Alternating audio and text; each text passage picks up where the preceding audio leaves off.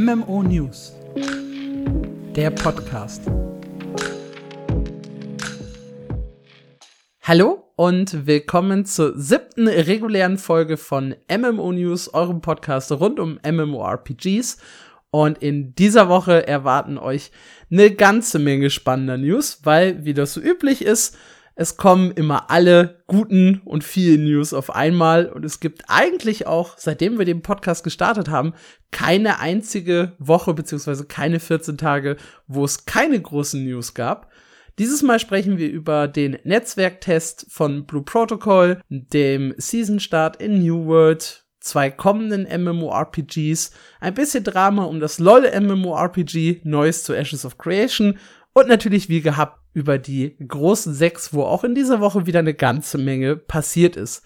Mit wir meine ich natürlich nicht nur meine Wenigkeit, sondern auch meinen hervorragenden Co-Kommentator und Mitpodcaster Marc.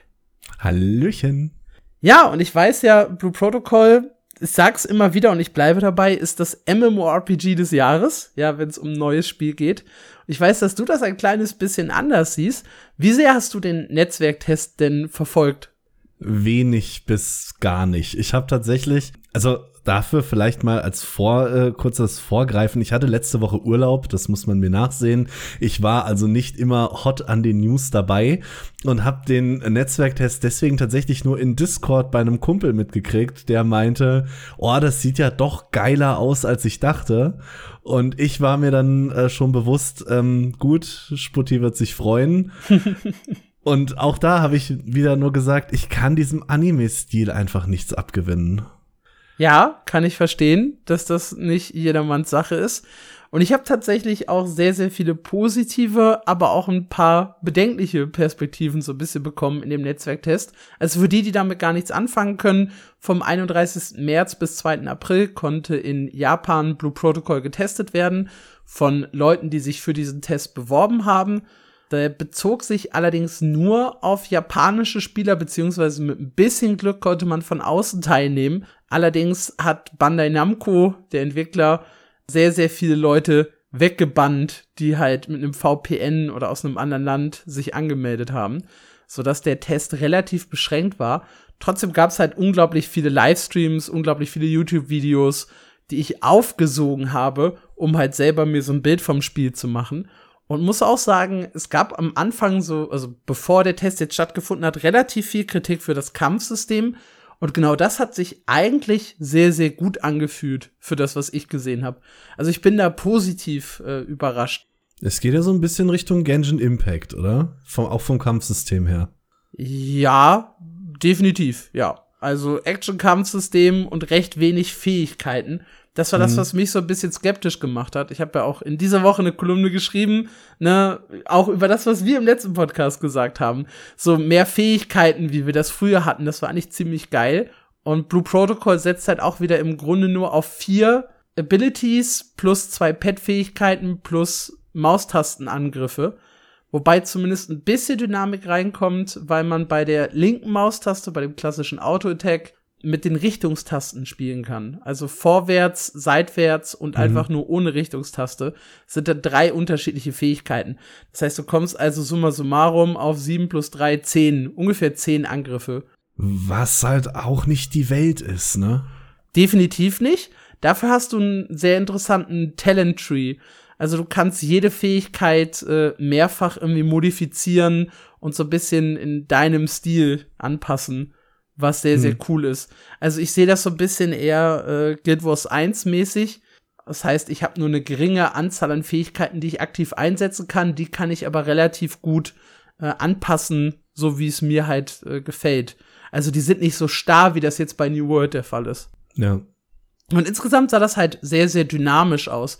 Mit der Ausweichrolle, äh, mit der Möglichkeit, irgendwie aus dem Sprung anzugreifen. Das ändert zwar nichts an deinen, an deinen Angriffen, es ist jetzt nicht so, dass du irgendwie einen coolen Jump-Attack hast oder so, aber dass du halt springen kannst, dass du ausweichen kannst, dass du ein bisschen sprinten kannst. Es wirkte insgesamt sehr, sehr dynamisch und spaßig. Und das ist, glaube ich, das, was wirklich wichtig ist bei so einem Anime-MMORPG. Glaube ich auch. Gibt es denn verschiedene Ebenen? Also wenn du sagst, ich kann springen, hab, hab, kann ich quasi einen Gegner in der Luft treffen und dann irgendwie mit coolen Kombos auch da halten? Oder? Nee, das tatsächlich nicht. Ja, schade. also An sowas habe ich immer mega viel Spaß. ja, kann ich mir vorstellen. Kombos spielen aber tatsächlich eine, eine wichtige Rolle. Jede Klasse hat, oder also erstmal ganz grundsätzlich äh, gibt's halt Chain Attacks, das heißt, je mehr Angriffe du hintereinander landest, desto höher stapelst du halt deinen Damage-Bonus. Musst halt aufpassen, dass du keine Angriffe verfehlst und dass du nicht irgendwie bei Angriffen unterbrochen wirst. Dann stackst du deinen äh, Damage halt auf deutlich über 100% hoch, wenn du mehrere Angriffe landest. Und die Doppel-Axt-Klasse. Oh mein Gott, ich, ich, ich hab den deutschen Namen wieder nicht im Kopf. Zwillings irgendwas ja. kennt man, kennt man, ne? Den, den, den Zwillings irgendwas. Der ist. ich, ich schlage das jetzt auch gerade noch mal nach, damit ihr das gleich hört. Der hat zum Beispiel ein äh, Combo-System als besondere Ability. Okay, wir haben auch hier nur den englischen Begriff. Nice! Wir sind perfekt vorbereitet. Im Englischen ist es ganz unten Twin Striker. Das heißt, wir beschränken uns heute auf englische Begriffe. der, der, der Twin Striker, ja, der hat halt als besondere Klassenmechanik, dass du eine Kombo-Leiste füllst und mehrere Angriffe hintereinander landen musst, um halt das so ein bisschen hochzustecken. Also jede Klasse hat halt so eine besondere, ja, Mechanik. Beim Magier ist es zum Beispiel eine, eine Mana-Mechanik, da haben die Fähigkeiten keine Cooldowns. Dafür kosten sie halt Mana. Du kannst Mana eben mit der rechten Maustaste, wenn du angreifst, wieder aufladen und musst da halt so ein bisschen managen. Damit unterscheidet sie sich halt so ein bisschen von den, von den anderen Klassen. Erinnert mich jetzt so spontan an den Dieb aus Guild Wars 2. Das fand ich da schon sehr cool. Er hatte ja auch keine Cooldowns. Das finde ich immer eine ne interessante Idee ja, für eine Klasse. Vor allem halt, wenn es wenn's Magie ist. Also da spielt es dann halt wirklich eine Rolle, das, das Mana wirklich zu managen. Und man hat trotzdem ja. die Möglichkeit, dann krasse Kombos zu landen, ist dann aber mitunter lange Zeit nutzlos, indem man dann nur mit Rechtsklick angreifen kann. Ja, und was ich dann halt auch so gesehen habe von dem grundsätzlichen Gameplay, also ich habe paar Dungeon-Videos geschaut, ich habe halt einen Livestreamer verfolgt, der so zwei Stunden durch die Welt gelaufen ist und Mobs verprügelt hat. Und das sah alles schon ganz gut aus. Ein bisschen zu simpel, aber es konnten auch nur die ersten 20 Level getestet werden.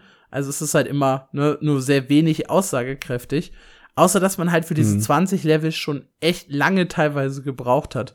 Also man rennt da jetzt irgendwie nicht so durch wie in Guild Wars 2 oder so, sondern man musste schon relativ viel grinden und, und viele Aufgaben erledigen, um halt äh, zu leveln.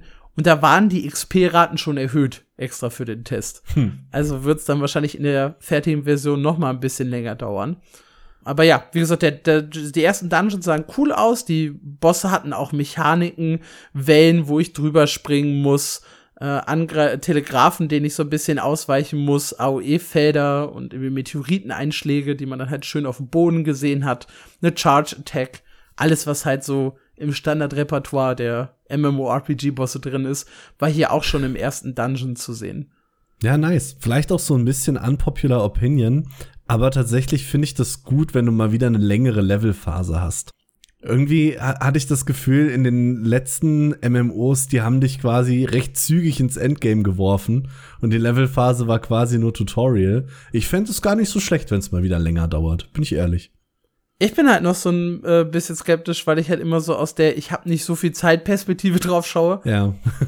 ich habe auch, also ich hatte das bei WoW Classic, als das äh, rauskam, aber da wie gesagt war ich ja auch noch so noch nicht fest angestellt, sondern freier Autor 2019. Und da hatte ich noch eine etwas andere Zeiteinteilung und kein Kind und so.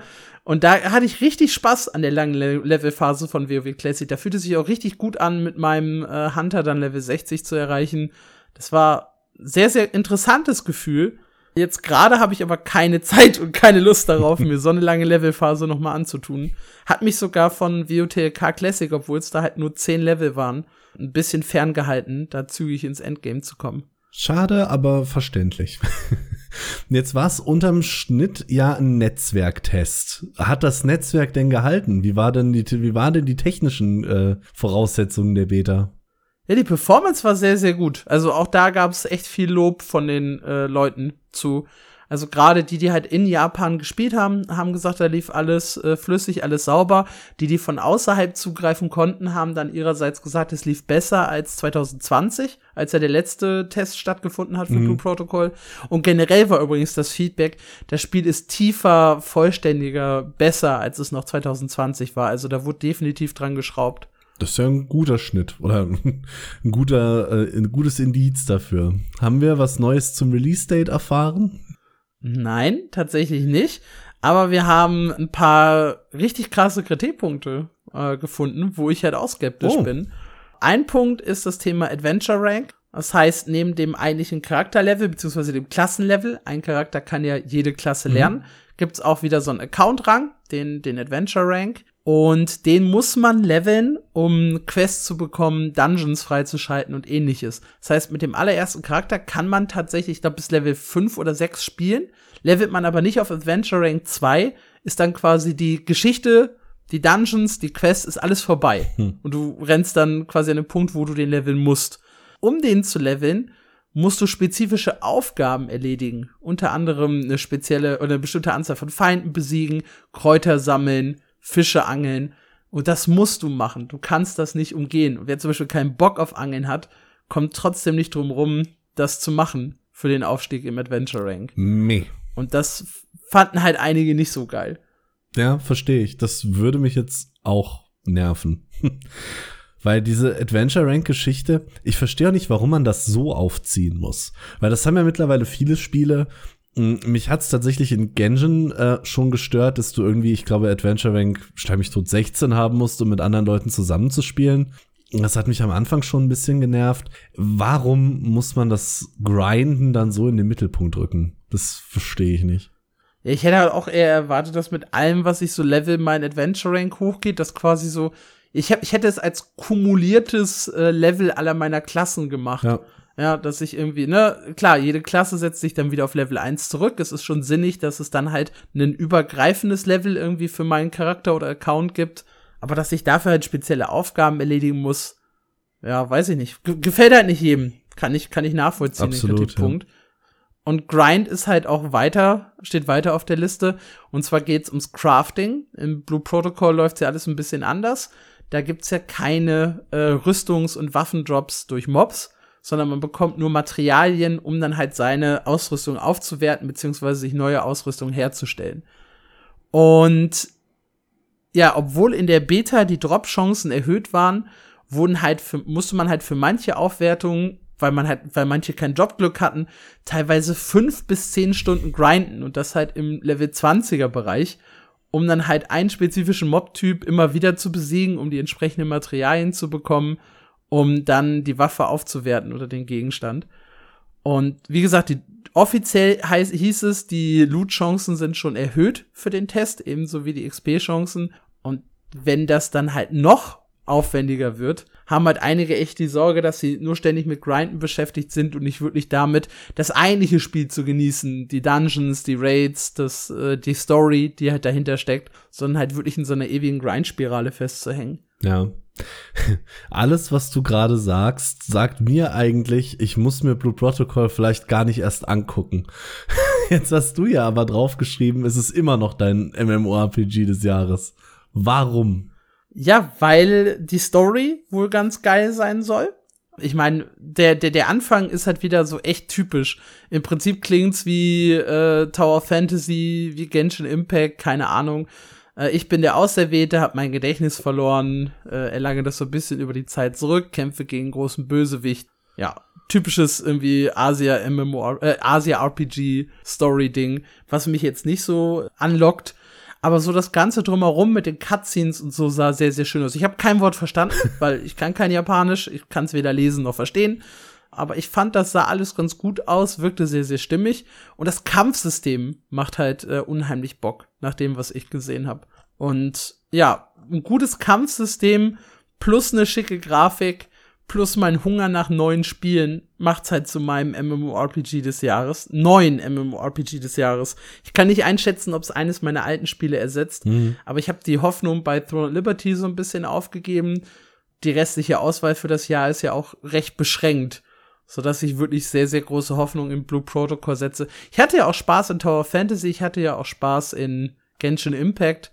Und dann glaube ich, wenn das mal wirklich so als MMORPG funktioniert und anders als Tower Fantasy auch so eine Hypewelle bekommt, und das glaube ich ist halt bei Blue Protocol der Fall, und man dann einfach mit vielen Leuten loszieht, dass das dann schon Bock macht. Ja. Spannend wird, glaube ich, auch noch mal das Thema Monetarisierung, weil in Japan ja haben sie das Gacha-System nur auf kosmetische Inhalte beschränkt. Also man kann sich halt Sachen kaufen mit einer Chance auf, auf Mounts, auf Mounts, auf Skins, auf bestimmte Emotes und so weiter. Das Einzige, was so ein bisschen kritisch gesehen werden kann, ist halt zum einen so ein Orb, der äh, beim Leveln des Adventure Ranks helfen kann. das ist so ein bisschen Pay to Progress faster. Und Dungeon Tickets. Also man bekommt wohl drei Dungeon Tickets kostenlos pro Tag Oh Nein. und kann dann weitere Dungeon Tickets kaufen. Das Gute ist, die Dungeon Tickets werden nicht benötigt, um das zu betreten. Das heißt, du kannst so oft du willst einen Dungeon spielen. Du kriegst allerdings die Endbelohnung nur, wenn du ein entsprechendes Ticket dabei hast. Weiß man, ob die pro Account oder pro Charakter sind?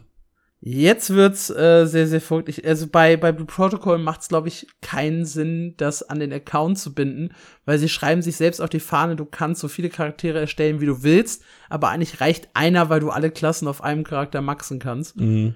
Das wäre irgendwie komisch, äh, da Unterschiede zwischen Account und Charakter bun- gebunden zu machen. Ja, ich weiß nicht, gerade gerade bei diesen Dungeon-Tickets würde das für mich, ich sag mal, spielerfreundlicher sein. Das letzte MMORPG, was ich gespielt habe, was auf so ein ähnliches Konzept gesetzt hat, war ähm, C9. Und da habe ich mir dann, weil es eben charaktergebunden war, einfach mit mehreren Charakteren die Zeit vertrieben. Um dass ich halt nicht irgendwann da stehe und sage, ja, jetzt kann ich eigentlich nichts mehr machen, ohne Geld auszugeben. Das äh, Ja. finde ich immer ein bisschen komisch. Ja, kann ich an dieser Stelle halt wirklich nichts zu Mhm. sagen. Ähm, haben sich überraschend wenige wirklich intensiv mit dem Shop beschäftigt, auch mit der Begründung, Amazon macht's ja bei uns wahrscheinlich sowieso anders. Fair. Es gab halt noch, was einigen so ein bisschen negativ aufgefallen ist, einen Battle Pass, auch hier wieder kostenlos und kostenpflichtig, und einen Season Shop, der äh, re äh, regelmäßig rotiert und wo dann halt, ne, Gegenstände verschwinden, Fear of Missing Out. Wir kennen das von Lost Ark. Nice. Also kein so richtig hartes Pay-to-Win, was ja einige befürchtet hatten.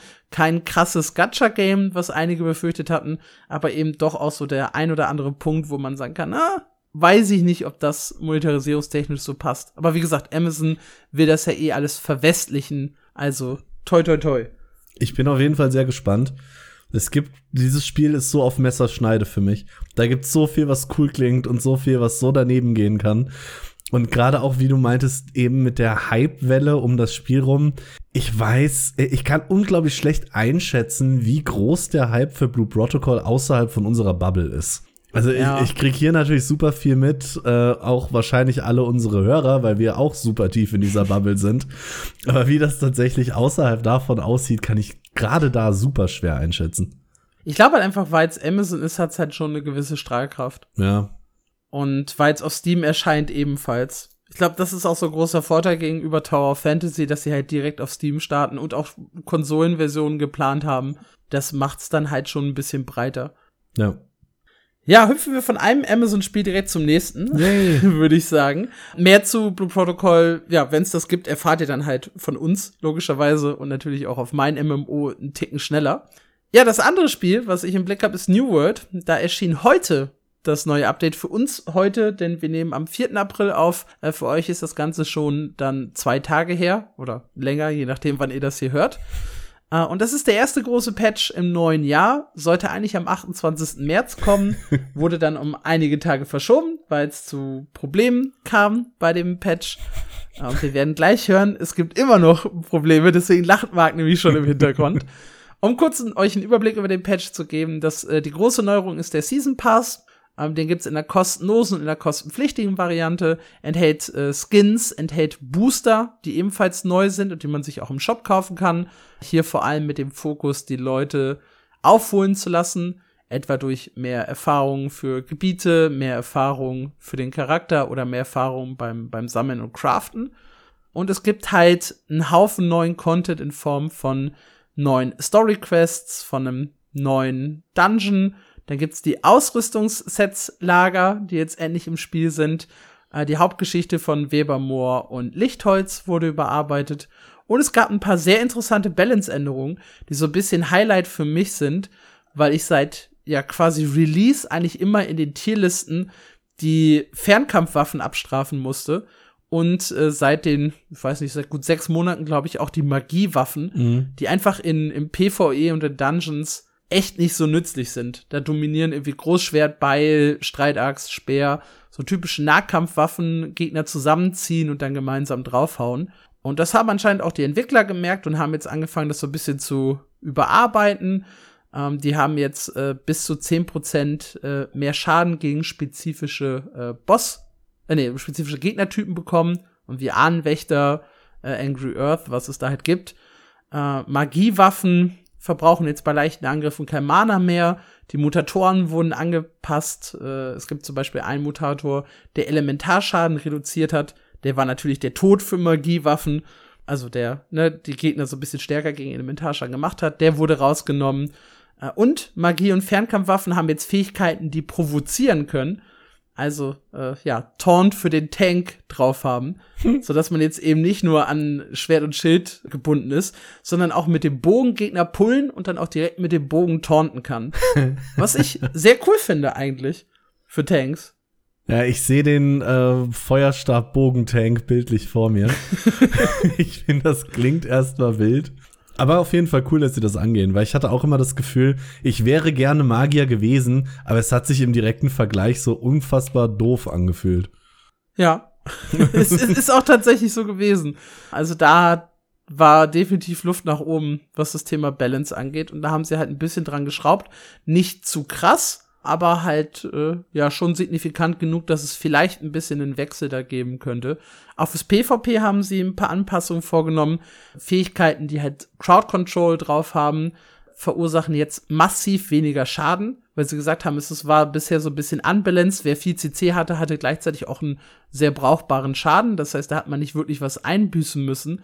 Und darum haben sie jetzt für Fähigkeiten, die halt CC drauf haben, äh, den Schaden spürbar bis teilweise massiv reduziert. Nice. Was ich sehr gut finde. Das heißt, man muss sich jetzt entscheiden, entweder CC oder halt äh, Burst Damage. Wie es eigentlich sein sollte, wenn man mal so drüber nachdenkt.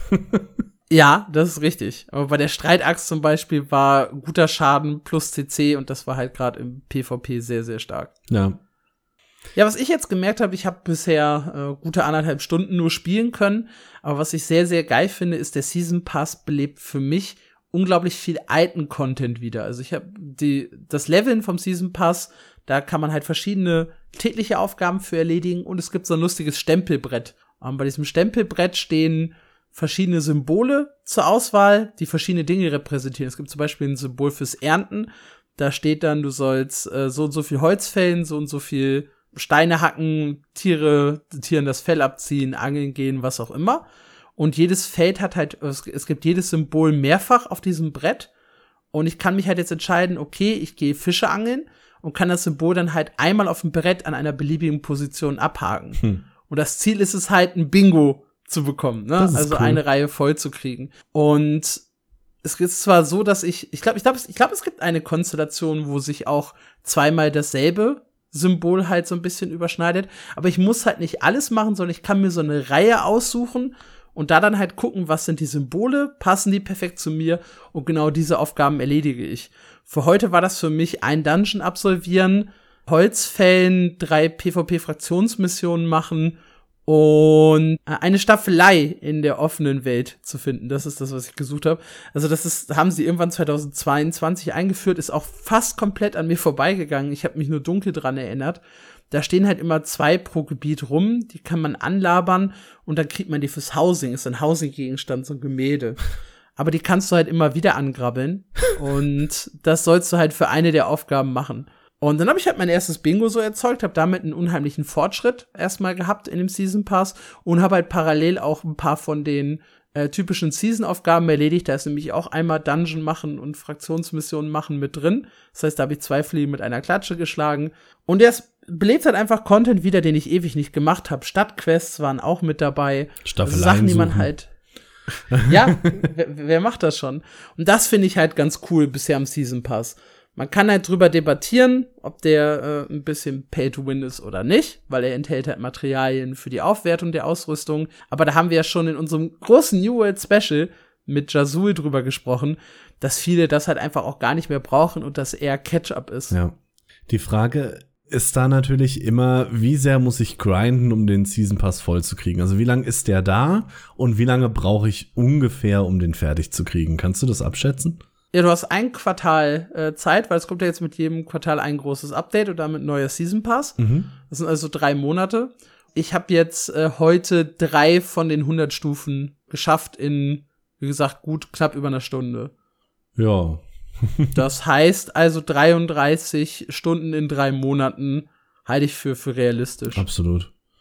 Und das ist jetzt nicht so super viel. Ja, wenn du jetzt aber heute erfolgreich gespielt hast, heißt das, deine Ausrüstung ist auf jeden Fall noch da, oder? Meine Ausrüstung ist tatsächlich noch da, ja. ja. Das ist der große Fehler, der aufgetaucht ist. Eine der Neuerungen bezieht sich auf das Ausrüstungsset Lager.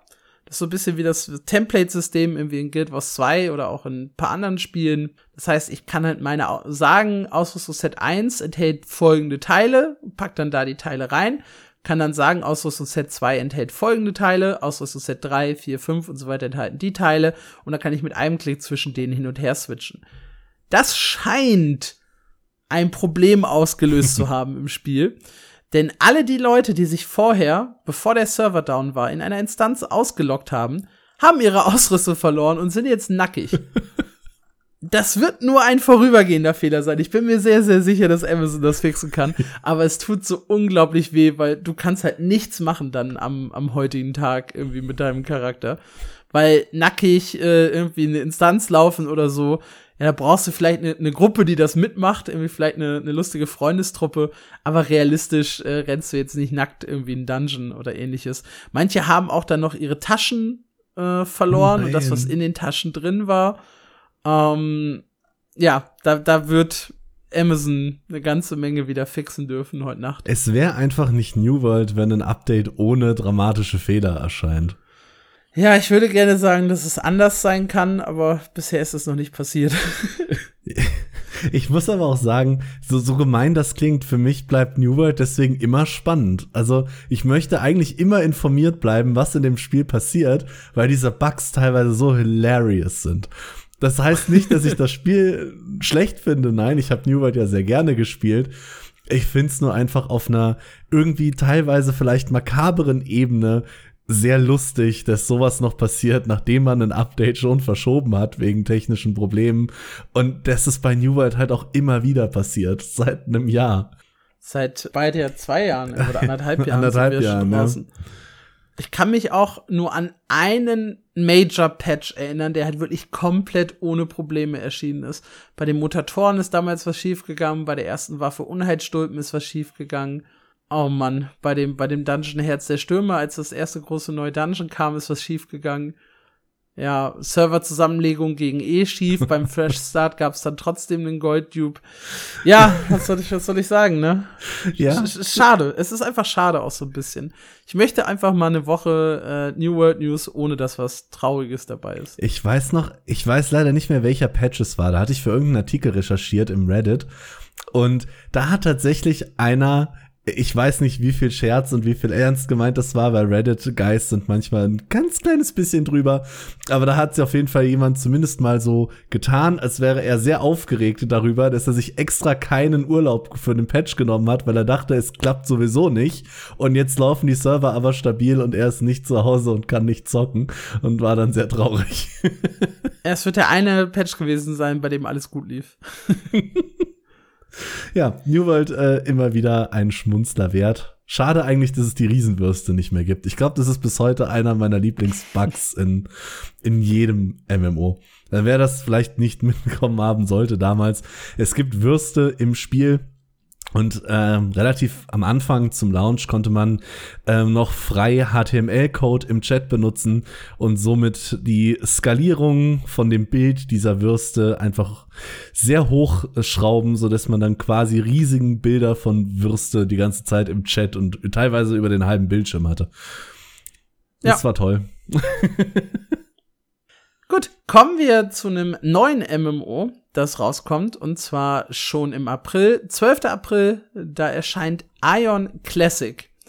Über Ion Classic und Ion generell haben wir auch schon mal in einem Special gesprochen, deshalb äh, gar nicht so viel dazu. Nur wenn ihr äh, ja Lust darauf habt, mal wieder die alten Inhalte zu erleben, also auf Version 1.9, das heißt bis Level 50, mit viel mehr Fliegen in der offenen Welt, als es jetzt der Fall ist, mit äh, dem PvP-Schlachten im Abyss, mit dem ganzen Drum und Dran, dann ist es jetzt gar nicht mehr so weit weg. Äh, wir werden sicherlich dann, wenn das Spiel draußen ist, auch noch mal ja, ein bisschen ausführlicher im, im nächsten Podcast darüber sprechen, weil ich weiß, dass ich es auf jeden Fall anspielen werde. Ich habe riesig Lust darauf. Und ich glaube, Marc wollte zumindest auch mal reinschauen, ne? Ich hoffe tatsächlich, ich finde die Zeit dazu, aber ich habe auf jeden Fall Lust, ja. Ion hat mir damals ja sehr viel Spaß gemacht. Wir haben in dem Special drüber gesprochen. Und allein dieses durch die offene Welt fliegen und einfach noch mal zurückkommen in diese Welt, in der ich mittlerweile seit, keine Ahnung, zehn Jahren nicht mehr war. Ich hoffe, äh, oder ich habe auf jeden Fall Bock drauf. Ich hoffe, ich schaff's zeitlich auch in, äh, in der nächsten Woche, da mal reinzuschauen. Aber ich werde auch reinschauen, wenn nicht nächste Woche, dann irgendwann später. ja, das Coole an Ion Classic ist halt, dass die äh, Koreaner beschlossen haben, das Spiel neu weiterzuentwickeln. Das heißt, es gibt ne, schon da eine neue Klasse, ein neues Dungeon. Es geht so ein bisschen in eine andere Richtung, als es bei dem aktuellen Ion der Fall ist. Und das finde ich sehr, sehr cool. Ja, absolut. Und ja, deshalb behalte ich es auf jeden Fall im Blick. Ein Spiel, das ebenfalls in eine neue Richtung weiterentwickelt wurde, ist Oldschool RuneScape. Und weil wir hier echt wenig über RuneScape reden, habe ich einfach mal die News hier mit reingenommen. Hm. Äh, das Spiel wurde ja 2013 herausgebracht und seitdem haben die Entwickler keinen neuen Skill ins Spiel gebracht. Also RuneScape 3, so nennen es ja viele, die aktuelle Version von RuneScape, die halt immer weiterentwickelt wurde. Äh, da kamen regelmäßiger neue Skills und da gibt's auch deutlich mehr Skills. Bei Oldschool RuneScape sind sie halt auf ihrer alten Zahl verblieben und haben halt immer mal wieder Umfragen gestartet, ob die Leute denn neue, also welche neuen Features die Leute wollen. Und nur bei 75% Zustimmung wurden die dann auch implementiert. Und jetzt gab es letztes Jahr die Umfrage und es haben 75% es haben sogar 80% äh, zugestimmt und gesagt, ja, wir wollen einen neuen Skill. Und jetzt wird darüber abgestimmt, welcher Skill zur Auswahl steht. Und ich finde das sehr, sehr spannend, weil das zu einer riesigen Diskussion geführt hat. Sogar bei Leuten, die halt einfach kein RuneScape spielen. Und im RuneScape Reddit haben sich so richtig harte Fronten gebildet, ja. Die, die, die Fans vom Sailing, also Segeln, Schifffahrt, dann haben wir Taming, also ne, Kreaturen zähmen und so ein bisschen als Freund aufziehen und Shamanism, also Schamanismus, das sind die drei Sachen, die zur Auswahl stehen.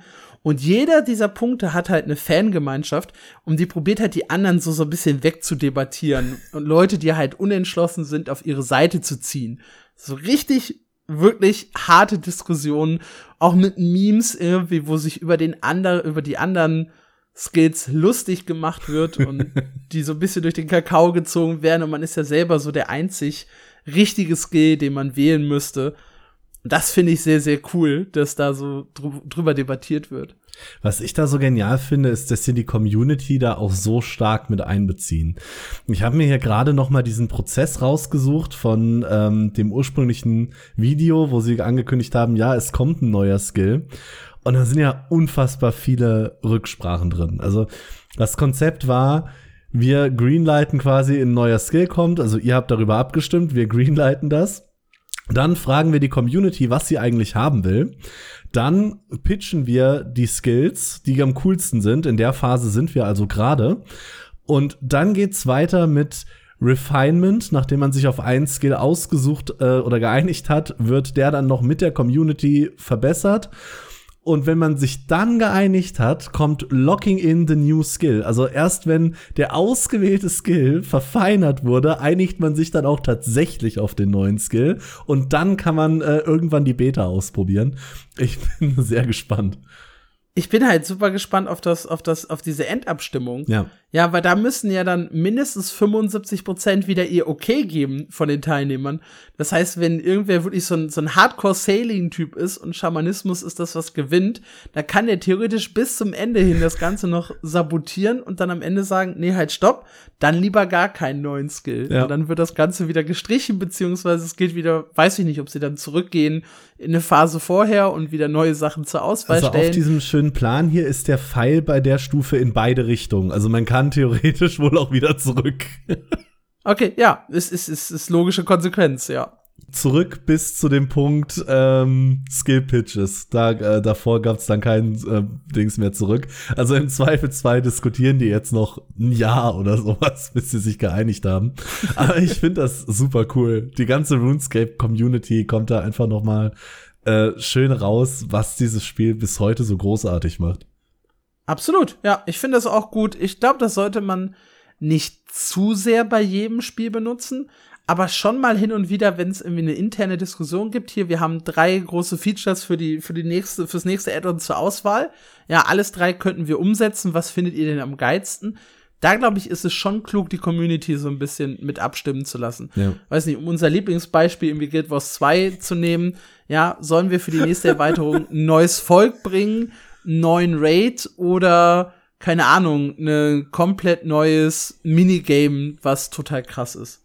Ja. Fiktive Beispiele. Und dann einfach die Leute abstimmen lassen, was die denn wirklich am liebsten haben wollen. Oder neue Klasse, neue Rasse, äh, neue Waffe, die jede Klasse benutzen kann. Das fände ich ein relativ guter Vergleich. Ich dachte mir in der gleichen Sek in der gleichen Sekunde, wo du das Beispiel gebracht hast, so wir hätten Angeln verhindern können und was wirklich ja, Cooles zum Beispiel.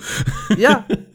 Ich, ich, ich glaube, das ist cool. Also ich würde jetzt nicht jede Neuerung, die ich ins Spiel bringe, diskutieren ja. wollen mit der Community, weil das zieht es, glaube ich, echt unglaublich in die Länge. Mhm. Und bei Oldschool RuneScape ist halt der große Vorteil, die Community ist halt sehr, sehr ja, stark an das Spiel gebunden und wenn da jetzt mal irgendwie sechs oder zwölf Monate kein neuer Content kommt, verzeihen die das halt eher als bei so Gelegenheitsspielern und den großen MMORPGs, die ja. es halt so gibt. Also ein Jahr ohne Content kann sich können sich nur Spiele mit einer echt engen Community leisten. Absolut. Eben WoW oder RuneScape. Und da haben sie halt auch noch mal den Punkt, wir hatten zehn Jahre keinen neuen Skill. Wenn wir jetzt ein Jahr mehr drüber diskutieren, tut das auch niemandem weh. Absolut, ja. Wenn ihr euch da ein bisschen reinlesen wollt, ich kann das nur empfehlen. Ich finde, das ist auch eine super Community. Ist auch ein gutes Spiel. Ich spiele es ja bekanntlich auf Mobile noch lieber als am PC. Tja. Ja, eine News haben wir noch. Ähm, die ist ein bisschen trauriger als das, was wir bisher hatten. Äh, zumindest, wenn ihr Fans des kommenden LOL-MMORPGs seid.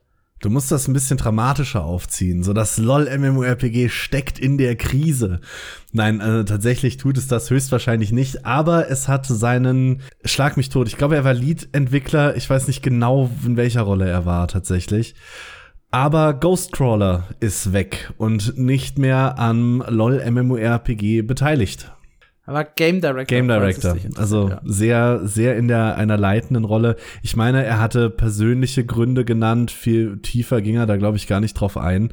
Auf jeden Fall ist er nicht mehr da und dementsprechend machen sich natürlich viele Fans Sorgen, wie es jetzt mit dem LoL MMORPG weitergeht, weil da Ghostcrawler ist ein bekannter Name. Viele hatten da auch Hoffnung eben auf den, auf seine Beteiligung gesetzt.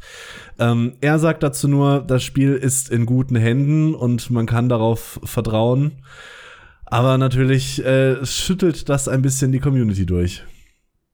Er war halt der Einzige, der wirklich was über das Spiel erzählt hat. Ne? Ja. Es gibt ja noch kein echtes, also es gibt kein Gameplay, keine irgendwie Game-Screenshots, es gibt ein, zwei Concept Arts, die aber auch eher so LOL-mäßig sind und nicht wirklich jetzt irgendwie spezifisch für das MMORPG. Also es ist halt im Prinzip noch nichts bekannt gewesen, keine offiziellen Infos. Aber er hat halt mit seinen Tweets immer so ein bisschen Hoffnung geschürt. Mit solchen Aussagen wie, ja, bei WoW waren mir die Dungeons und Raids halt extrem wichtig, also könnt ihr davon ausgehen, das werden wir äh, nicht vernachlässigen. Ja, es wird PvP geben, wir achten aber schon darauf, dass es fair läuft. Oder so eine Aussage wie, ja, es gibt halt keinen Grund vom Standard-Primus Third-Person-View äh, wegzugehen da muss man schon äh, eine echt gute Begründung für finden. Mhm. Und solche Sachen. Das heißt, man kann sich halt so, so ein ja, puzzelmäßig ein Bild von dem Spiel machen aus seinen Tweets und seinen Aussagen. Und wenn er jetzt halt weg ist, ja, fehlt genau das. Also es ist im Prinzip dann auch niemand mehr da, der über das Spiel berichten kann. Ja, zumal die, die letzte Info zu dem LOL MMORPG kam, glaube ich, aus dem Thread, wo er erzählt hat, dass er keine neuen Infos zu dem LOL MMORPG twittern wird. Also sowas wird fehlen, klar. Ja, ganz kurios ist halt, dass äh, ein Reddit-Nutzer noch mal so ein bisschen geguckt hat, was passiert ist, nachdem Ghostcrawler gegangen ist. Uh, und zwar haben einige Riot-Mitarbeiter den Punkt MMO aus ihrem LinkedIn-Profil entfernt. Und daraus äh, hat sich jetzt in den Spekulationen ergeben, oh, wer weiß, ob das LOL MMORPG tatsächlich, äh, nicht tatsächlich in Gefahr ist, weil du das vorhin so schön gesagt hast. Mhm. Also einer der Designer äh, hat jetzt äh, gesagt, ich bin vom MMO zurück zu TFT gewechselt, was nichts heißen muss, weil innerhalb von der Firma schiebt man halt schon mal Leute hin und her. Ja. Und äh, wie gesagt, ein paar Leute haben halt das Riot MMO aus ihren Profilen entfernt, was auch nicht wirklich was heißen muss. Ähm, aber ja, es geht halt schon die Angst um, dass plötzlich äh, das Spiel eingestellt wird, was ich aber nicht glaube. Glaube ich auch nicht. Wirklich Entwarnung geben können wir auch nicht, weil bekannt ist halt schlichtweg nichts. Aber ich glaube nicht. Das heißt, sie haben im Prinzip noch nichts über dieses Spiel verraten und trotzdem ist das schon so groß und da baut sich schon so lange Hype auf. Ich glaube nicht, dass sie das killen. Warum auch? Ja, Ghostcrawler hat halt selber mal gesagt, äh, sie killen es nur, wenn sie wirklich unzufrieden mit dem Stand des Spiels sind. Und bisher gibt es halt keine Indizien dafür, dass sie sind. Auch keine Indizien für irgendwas anderes. eigentlich. Nichts, es gibt eigentlich nichts ich, ich, ich, ich sehe das selber. Ich habe ja einen Hub geschrieben, so eine Zusammenfassung, was wir alles über das LOL MMORPG wissen. Und der Artikel wird irgendwie täglich äh, hunderte Male aufgerufen, weil die Leute halt echt Bock darauf haben, sich echt darüber informieren wollen. Aber es gibt halt einfach echt nichts dazu. Also bis da was spruchreif wird, werden auch noch mal ein, zwei, vielleicht drei Jahre vergehen. Ja, ich denke auch. Aber trotzdem habe ich Hoffnung, dass das Ding so richtig, richtig fett wird. Ich auch. Allein weil Riot Games dahinter steht. Ja. also Tencent, äh, egal. Wofür auch noch ein bisschen Zeit vergehen wird, aber nicht so viel Zeit, ähm, ist die nächste Alpha von Ashes of Creation. Da hieß es jetzt nämlich seit neuestem, hey, die ist nicht mehr Jahre entfernt. aber auch äh, nicht so bald. Was ist das nicht eine Aussage für Enthusiasmus? Ja, total. die Alpha 2 ist nicht Jahre entfernt, aber auch nicht direkt um die Ecke, ja.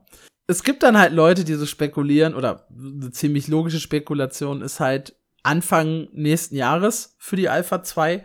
Aber das ist halt verdammt spät, auch wenn man sich so diesen alten Release-Zeitplan mal von Steven Sharif, der ja dahinter steht, der, der Millionär, der unbedingt das MMORPG entwickeln wollte.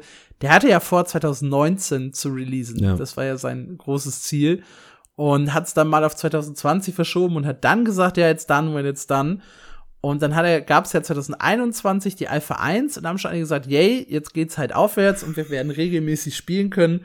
Und jetzt sind dann auch über zwei Jahre oder werden über zwei Jahre vergangen sein bis die Alpha 2 startet.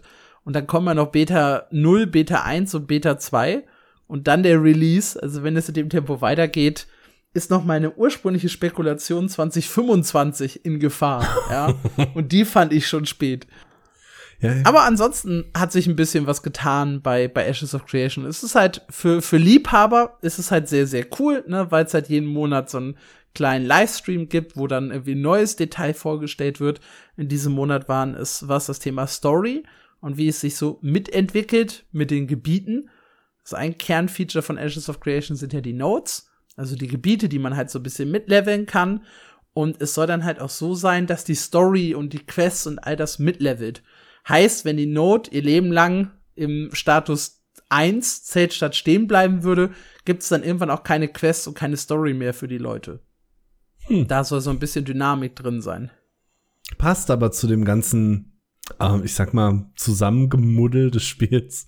Was mich jetzt interessieren würde, weil ich weiß es auch tatsächlich nicht, die Städte verändern sich ja anders, zumindest optisch, je nachdem, welches Volk da am meisten präsent ist.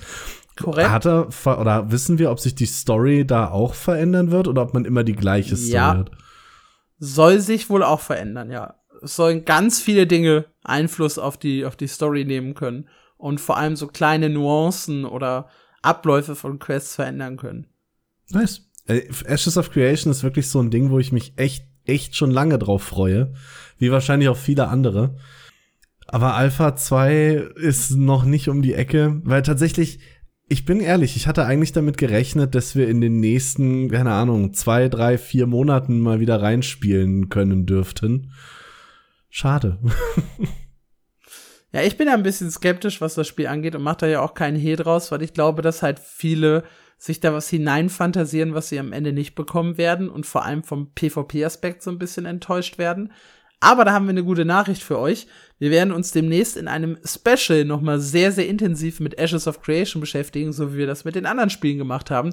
Und auch einen Gast mit dabei haben, der ein richtiger Crack auf dem Gebiet ist. und dann werden wir alle unsere Bedenken und alle Inhalte mal durchexerzieren. Und für die Leute, die bis dato keine Ahnung von Ashes of Creation hatten, die werden es danach auf jeden Fall haben. Und eine Meinung werdet ihr dann auch haben. Ob die gut oder schlecht ist, das wird dann der Talk zeigen. Weißt du, was mir gerade noch einfällt? Ich habe, glaube ich, 2019 war das, kurz vor Covid irgendwann. Äh, ich habe gerade eine Wette verloren. Es tut mir leid, äh, ich habe es völlig vergessen, aber ich habe damals gewettet, dass Ashes of Creation noch vor New World erscheint. Blöd. Oh, okay. Und wir reden hier gerade äh, über, über ein Spiel, New World, das ja auch schon anderthalb Jahre draußen ist und demnächst auch die erste Erweiterung bringt. Ja. Ashes of Creation redet davon, keine Alpha 2 rausbringen zu können. Da war ich ziemlich daneben. Das war gerade in dieser Zeit, wo Amazon sagte, wir bauen New World noch mal um und Ashes of Creation hatte gerade eine Alpha angekündigt und ja, ich war ein bisschen zu enthusiastisch. Wer auch enthusiastisch war, das war der äh, Chef von Galaxies of Eden. Und der ist jetzt äh, ein bisschen umgeschwenkt. Ein ne? Die News hast bisschen. du heute geschrieben. Ja, Galaxies of Eden ähm, hat damit geworben, dass sie das sozialste MMORPG überhaupt ever, ever werden wollen und hatten dazu auch ein paar ganz coole Sachen angekündigt. Also es gab grundsätzlich zwei Spielmodi, ähm, wo sich einer auf Action-Gameplay fokussiert hat. Das war dann so eine Art Third-Person-Shooter. Also wir spielen in einem Science-Fiction-Universum. Und der, das andere war so ein Housing-Life-Skill-Trading-Spielmodus, sag ich mal. Und tatsächlich sollte eben ein ganz großer Aspekt von dem Spiel dieses soziale Miteinander sein und ein Kernfeature eben auch, dass man zusammen mit anderen Spielern ganze Städte aufbauen können sollte, die dann auch von Spielern betrieben werden, wo Spieler rumlaufen und Handel betreiben. Und das klang alles ziemlich, ziemlich geil. Ähm, es klingt fast wie ein verspäteter Aprilscherz, aber tatsächlich haben sich die Entwickler gestern zu Wort gemeldet und haben im Prinzip gesagt, you know what? Fuck this shit. ähm, in der Ankündigung heißt es, wir wechseln unseren Fokus weg von einem sozialen MMO und hin zu KI-generierter Umgebung. Das hat natürlich erstmal für ich sag mal, Unmut gesorgt, woraufhin sich die Entwickler im Discord, also in ihrem eigenen Discord, äh, weiter gerechtfertigt haben. Und das hat im Prinzip alles noch schlimmer gemacht. Also die Leute haben ein paar Mal nachgefragt, ob das auch wirklich, wirklich kein Aprilscherz ist. Und er hat im Prinzip ein paar Mal gesagt, nee, ist es nicht. Soziales MMO, es wäre geil, können wir nicht, können wir uns nicht leisten. Wir haben es probiert, wir kriegen es nicht hin. Soweit, so gut, so ehrlich. Und äh, besonders bezeichnend fand ich den Satz, äh, ja, wir lassen unsere, äh, wir lassen einfach die Quests und äh, Stories jetzt von der KI schreiben, weil die können das sowieso besser als der durchschnittliche Mitarbeiter. Ich liebe es. es ist halt echt dieser Kontrast. Wir wollen soziales Spiel sein und lassen dann alles nicht von Menschen machen. Das ist, sondern schmeißen die für KI raus. Super. Das ist so heftig. Also. Kannst du kein Drehbuch zuschreiben, ne, das besser wäre? Nee, echt nicht. Er hat da ein paar Aussagen im Discord getroffen. Massively OP hat ein paar Screenshots davon veröffentlicht. Ähm, die sehr, sehr interessant waren. Aber mein Highlight war wirklich dieses Jahr, KI schreibt eh besser als echte Menschen, ihr merkt das doch gar nicht.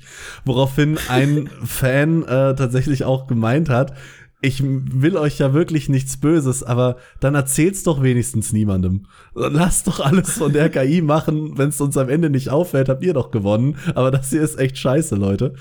Ähm, der hat noch mit am freundlichsten reagiert. Äh, sehr viele Leute haben einfach gesagt, äh, oh Mann, und sind gegangen. Einer hat dazu noch kommentiert, ich bin mir sehr sicher, ihr werdet eure gesamte Playerbase verlieren, die fairerweise auch davor nicht so richtig groß war. Tja, das so viel zu Galaxies of Eden. Ähm, ja, das soziale MMO, das jetzt auf künstliche Intelligenz setzt. Ich finde es aber trotzdem spannend. Also ich werde das Spiel weiter im Blick behalten, ob denn wirklich die KI das so gut umsetzen kann. Ja, ich bin auch gespannt müssen jetzt halt einfach nur ihr, ihren, also wirklich auch ihren Fokus so nach, nach außen ändern und ihr Bild nach außen ändern und sagen, wir sind das erste komplett KI-generierte MMORPG. das könnte wieder im, im heutigen Zeitalter tatsächlich für Aufmerksamkeit sorgen. Also ganz oben in dem Thread steht, ihr Main, neuer Main-Fokus sind KI-generated Quests. Da, äh, das will jetzt ihr großer Selling Point werden. Und ich, ich bin mehr als skeptisch. Ich, äh, also, vielleicht ist das gar nicht so dumm, ja. Wenn die KI das wirklich ganz schnell und ganz viel generieren kann, dann hast du halt endlos Content, ne? Ja. Wäre schon cool. Doch. Wenn bin das gespannt, qualitativ das in Ordnung wird. Ich bin auch gespannt auf jeden Fall. Wir werden dann irgendwann, ähm, es soll Pre-Alpha, soll spielbar sein. Man soll es auch die ganze Zeit spielen können, während es in Entwicklung ist, ähm, ab einem gewissen Punkt. Also wir können uns hoffentlich bald ein Bild davon machen, ob die KI denn wirklich besser schreibt als der durchschnittliche Mitarbeiter.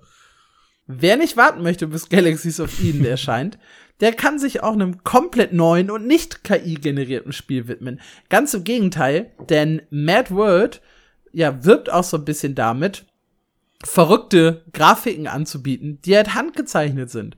Also nicht irgendwie, ja, typischer Unreal Engine, Unreal Engine Umgebung und Unreal Engine Gras Nummer 7, sondern es gibt hier äh, wirklich krasse Zeichnungen in einer 2,5 äh, die ganz, ganz anders aussieht als das, was die meisten, glaube ich, von uns äh, gewohnt sind und von einem MMORPG erwarten. Skurrile Gegner, verrückte Grafik, keine Klassen, actionreiche Kämpfe, düstere Story, der man folgen kann ein ganz, ganz spannendes Projekt. Ich glaube halt auch wieder, dass es so ein Spiel, oder ich weiß, das ist ein Spiel, das nicht die Masse ansprechen wird, aber es soll halt äh, recht komplex sein, auch was die Tiefe angeht, orientieren sie sich so ein bisschen an, an Path of Exile, haben sie gesagt. Talent Trees und alles, was dazugehört, soll halt sehr, sehr viele Optionen bieten. Und ja, es erscheint schon im April. Für Normalsterbliche äh, ist es am 27. April. Wer ein bisschen Geld ausgeben will, äh, kann dann auch ein Paket kaufen und einen frühzeitigen Zugang, ich glaube, von bis zu fünf Tagen bekommen. Was, glaube ich, halbwegs okay ist und was auch so ein bisschen den Release dann auseinanderzieht. Ähm, ist ein sehr, sehr spannendes Spiel. Äh, weiß ich auch nicht, ob mich das lange beschäftigen wird. Ähm, aber ich find's, ich find's interessant. Ich werde auf jeden Fall mal reinschauen. Wie steht's mit dir? Ich finde so handgezeichnete Sachen eigentlich immer sehr schön. Die Frage ist, ob ähm, am Ende das Gameplay auch zusammenpasst. Ich bin da ein bisschen gedämpft worden nach Book of Travels, auf das ich mich sehr, sehr gefreut hatte, weil das Konzept klang ja. cool und gemalt war es wirklich wunderschön. Auch so ein bisschen 2,5D, äh, nur vom Gameplay her leider so so schlecht. also ich schaue mir das äh, an. Äh, ich glaube aber, ich werde mir erstmal ein paar Reviews und Videos angucken, bevor ich mir das kaufe, Strickstrich runterlade. Ja, ein Review werdet ihr von mir bekommen, geschrieben und äh, sehr wahrscheinlich dann auch hier in dem Podcast auf jeden Fall hören. Habt so ein bisschen im Hinterkopf, zwei neue MMORPGs in einem Monat. Das klingt doch schon wieder nach echt einer geilen Zeit. Yay. Und das sind keine Aprilscherze. Was aber wie ein April-Scherz klingt, hast du uns mitgebracht. Ja, nämlich Perfect New World. So, den Namen könnt ihr jetzt erstmal kurz sacken lassen, bevor ich euch sage, nein, es handelt sich nicht um einen Privatserver von New World ohne Bugs, sondern um eine Neuauflage von dem Asia MMO Perfect World das äh, kommt tatsächlich neu raus. Ich weiß leider gar nicht, ob ich da jetzt zu spät dran bin. Ich persönlich habe das jedenfalls erst letzte Woche mitbekommen, dass, dass dieses Ding in Entwicklung ist und kommt und so einen sagenhaft dämlichen Namen hat. Aber Perfect World war damals für mich das sozialste MMO, was ich gespielt habe, weil es war Anfang der 2000er Jahre. MMOs ähm, waren teilweise noch nicht so feature-tief wie heute. Und Perfect World hatte damals super viele Features, die mir erlaubt haben, mit anderen Leuten zu interagieren auf einem Level, was andere MMOs noch nicht hatten. Ich konnte zum Beispiel, wenn ich schon fliegen konnte und mein Kumpel noch nicht, es sah zwar immer so ein bisschen sehr romantisch aus, aber ich konnte ihn heldenhaft auf meinen Armen tragen und äh, ihn durch die Lüfte schwingen und dann auf irgendeinem Baum mit ihm rumknutschen. Ich fand das damals sehr cool. Perfect World, muss ich zugeben, hat mich als junger MMO-Spieler sehr begeistert und ich freue mich tatsächlich richtig auf die Neuauflage. Ja, du bist tatsächlich spät dran, äh, weil es gab einen, eine große Pressekonferenz im April 2021, also vor ziemlich genau zwei Jahren. Scheiße. Und da hieß es, dass sie vier neue MMORPGs bringen. Also der Publisher heißt ja auch Perfect World Games. Mhm. Super übrigens durchdacht, das, das, das System, möchte ich nur mal kurz anmerken. Und die haben äh, Perfect New World und sie haben ja noch eine zweite äh, IP kreiert, nämlich Jade Dynasty. Ja. Und da gab es ja auch schon Jade Dynasty 1 und 2. Und ebenfalls geplant ist äh, World of Jade Dynasty. Darüber habe ich sogar also einen Artikel ein geschrieben. Wie konnte Perfect New World an mir vorbeigehen? Vielleicht habe ich es auch einfach wieder vergessen. und sie haben noch zwei Mobile Games äh, in, in petto, nämlich äh, Jade Dynasty 2 und ach, stimmt, stimmt, es gab nur Jade Dynasty, ich lüge gerade. Ähm, es gab Jade Dynasty und Dynasty World mhm. als PC-Spiele und jetzt bringen sie Jade Dynasty 2 und das wird halt äh, das Mobile MMORPG von denen. Und sie bringen Perfect New World Mobile. Das soll im gleichen Universum wie Perfect New World spielen, allerdings äh, eigenständig sein und einen eigenen ja, PC-Client auch bekommen. Also es, es wird ein, im Grunde ein Mobile-Game mit einem PC-Port. Und es wird komplett eigenständig laufen, so wie bei Black Desert und Black Desert Mobile. Mhm. So soll das aufgebaut sein. Und das haben sie, wie gesagt, vor zwei Jahren schon angekündigt. Ähm, und das Coole bei Perfect New World ist halt tatsächlich, es soll auch für PS5 und Xbox Series äh, X kommen. Uh, auf Steam gibt's dann jetzt schon die, die Landingpage. Mhm. Das ist ja das, was quasi das Neue war. Und ja, es soll ein bisschen, ja, eine Neuauflage von Perfect World werden. Mit mehr Story, noch actionreicheren Kämpfen, einem noch detaillierteren Charaktereditor und natürlich Fliegen. Yay. Das ist das Wichtigste. Aber wenn, wenn ich nicht mehr fliegend rumknutschen kann, dann äh, muss ich Jade Dynasty spielen. Habe ich damals übrigens auch. War nur viel schlechter als Perfect World. ich hab's ich hab's echt erst gespielt, J Dynasty, kurz bevor es eingestellt werden sollte. Da habe ich noch selber die News zugeschrieben, äh, dass das Spiel 2019 eingestellt wird. War eine meiner ersten so generellen MMORPG-News auf meinen MMO. und dann habe ich es einfach einmal gespielt, weil ich mir gesagt habe, okay, jetzt muss es kurz vor dem, vor dem Schluss auch spielen. Ähnlich war es auch mit Bless. Ich habe auch Bless Online, also das die Ursprungsversion, äh, nicht zum Release gespielt, sondern erst kurz bevor es geschlossen wurde, um halt am Ende sagen zu können, ich habe es gespielt und ich habe eine Meinung dazu. Ja. Ich war damals war in so einem kurzen Hype ähm, asiatischer MMOs, die auch ein asiatisches Setting haben. Das hat mit äh, Kall Online angefangen, was glaube ich wirklich keine Sau mehr kennt. Zumindest gucke ich. Age of Wulin, ja. Bestes Spiel. Heißt ja jetzt inzwischen irgendwie Age of Wushu, aber bestes Spiel, was das angeht. Ja, nee, Kall Online. K-A-L. Ich, äh, kleiner, kleiner Geheimtipp. Ich weiß nicht mal, ob es das noch gibt. Aber das war tatsächlich äh, gar nicht so bad für damalige Verhältnisse. Hast du Age of Wushu mal gespielt? Leider nicht, nein. Lieblingsfeature für mich ist da, wenn du dich ausloggst, bleibt dein Charakter halt in der Welt einfach AFK stehen. Und du kannst halt gekidnappt werden von, von anderen oder ausgeraubt werden oder so. Das ist halt super. Das ist großartig. Macht so richtig Bock. ja. Kannst dich eigentlich nur in der Stadt ausloggen. Überall anders äh, läufst du halt Gefahr, dass dich einer mitnimmt. ja. Aber das geht ein bisschen weit weg von, von unserem eigentlichen Thema, denn wir haben noch eine Indie-News äh, für diese Woche. Also der Indie-Blog übrigens, wir haben es, glaube ich, gar nicht gesagt, hat angefangen bei Ashes of Creation und endet mit Anvil Empires. Und das hattest du bestimmt auch null auf dem Schirm. Nee, ich hab's, ich hab's eben noch mal gegoogelt, äh, beziehungsweise mir auf Steam angeguckt. Und das sieht geil aus. Äh, erklär mal, aber ich finde, das sieht gut aus.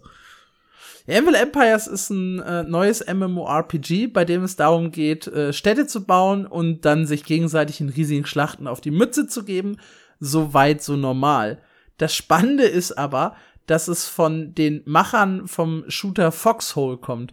Und Foxhole war so ein richtig krasser Militärshooter, wo man halt wirklich alles von Anfang bis Ende selber machen musste. Also man musste selber für den Nachschub sorgen, man musste äh, Truppen nach vorne begleiten. Also man hat wirklich so ein echtes, sehr, sehr realistisches Militärszenario gelebt und konnte eben nicht nur, konnte ohne Nahrung und ohne Nachschub halt nicht, nicht lange überleben an der Front. Und so ein bisschen in diese Richtung soll halt auch das äh, MMORPG gehen. Also riesige Schlachten mit bis zu 1000 Spielern, aber man muss halt so die gesamte Wirtschaft, Versorgungslager, Logistikketten, all das so ein bisschen selber einrichten und aufbauen äh, und dann halt ne, in so einer riesigen Pferdekolonne losreiten und dann sich gegenseitig äh, ja, auf die Mütze geben beim Kampf um Städte. Also praktisch für alle Leute, denen das neue Siedler nicht tief genug ging. Ja, genau, richtig, ja. Du musst dann halt nicht nur äh, das, das, das Spiel managen und NPCs managen, sondern auch noch die anderen Spieler, die halt teilweise keinen ja. Bock haben. Aber Foxhole ist halt ein, also kein, kein riesiger Erfolg geworden, weil dafür ist es halt viel zu äh, strategisch und anstrengend und, und nervig. Aber von den Bewertungen lief es halt sehr, sehr gut. Und viele sagen halt, das ist so mit einer der besten Shooter und Erlebnisse, die sie jemals in ihrem Leben hatten. Und das dann noch mal so im MMORPG-Stil finde ich sehr, sehr interessant. Ich kann mir noch nicht so ganz vorstellen, wie das da halt läuft, mhm. weil wie gesagt, so mit, mit Munition und Fahrzeugen und so, da sehe ich halt eine, eine Wirtschafts- und Logistikkette, ob ich das jetzt unbedingt, ja, vielleicht bei Pferden. Pfeile. und bei, bei, bei Pfeile bei Bögen, okay, Nahrung, ja. Aber Kleidung. Ja, also, doch, da, da gibt es schon einiges. Sein, ne? Ja, okay. Ich, ich, ich nehme es vielleicht wieder zurück. Könnte ein interessantes Spiel werden. Wird auch ein absolutes Nischending, ja. aber für die, die halt so Bock darauf haben, kann das schon funktionieren, das Spiel. Ich hoffe also ich drücke den Leuten die Daumen, weil das sieht echt cool aus. Ich habe ein bisschen Sorge, dass es zu Nische wird, dass diese Schlacht mit tausend Spielern jemals stattfinden kann. Aber ich werde es auf jeden Fall anspielen. Das sieht beeindruckend aus, finde ich. Kann ja, das war auch einer der späteren Kritikpunkte an Foxhole, dass halt je weniger Spieler da sind, desto weniger Spaß macht's dann halt am Klar. Ende. Auch ein Problem mit dem, äh, eins der vielen Probleme, mit denen Fracture zu kämpfen hatte. Absolut. Manchmal scheitert es halt nicht nur an den Spielen, sondern auch einfach an der Zahl der, der Menschen, die halt dabei sind. Und das tut mir immer am meisten weh. So, wenn das Spiel eigentlich geil war, aber es fehlen einfach die Leute. Ich habe da damals, ich schwenke jetzt einfach mal ganz kurz aus, weil ich da gerade dran denken muss. Hast du jemals von Nuclear Dawn gehört? Nein, tatsächlich nicht. Das ist eine meines Erachtens nach geniale Mischung aus Shooter und Strategiespiel, wo du in zwei Teams, ich glaube, es waren jeweils 16 Spieler gegeneinander kämpfst auf sehr großen Maps und jeweils einer geht in die Kommandozentrale und spielt diesen Shooter als Strategiespiel. Sieht also die ganze Map von oben, kann Gebäude, neue Spawnpunkte etc. bauen und den Spielern äh, in Trupps, die, die Leute quasi in Trupps zusammenschließen und denen Befehle geben, wo sie hingehen sollen. Gut. Das war unglaublich genial. Ähm, am Ende, sie haben es echt probiert zu retten. Äh, als man damals dann, ist auch schon wieder ein paar Jahre her, wenn man das Spiel auf Steam gekauft hat, hat man fünf Copies gekriegt, die man auch an seine Freunde verschenken konnte. die hatte man einfach im Inventar. Es ist trotzdem vor sich hingestorben. Trotz äh, Crossplay haben sie nachher auch noch eingebaut. Leider spielt's niemand mehr. Das war wirklich cool. das klingt sehr, sehr witzig, muss ich sagen. Ja passt auch so gut in meine DNA in der Mischung aus MMO und Strategiespiel. Komplett. Vor allem, wir hatten dann immer äh, Hulle dabei. Hulle war unser Top-Commander. Weil du musstest dann quasi, das große Ziel von dem Commander war es quasi die Front zu verschieben. Dann musstest du quasi Stromleitungen bauen und Geschütztürme und deine Truppen mussten dafür Ressourcenpunkte sichern. Das war sehr geil. Gibt's das noch oder ist das komplett eingestellt worden?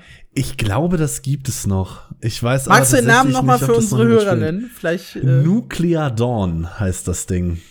Vielleicht ist das noch mal was. Vielleicht beleben wir das jetzt mit unserem Podcast wieder, ja? Ja, wenn ihr Bock habt, ich spiele mit euch Nuclear Dawn. Das war geil. Und ich greife ähm, einen der kostenlosen Keys von euch ab. also auf steamcharts.com ist die Seite nicht mehr da. Oh. Hatte zuletzt ähm, 1,2 Spieler im Durchschnitt. Oh, na, okay. Schade, war, war ein geiles Ding.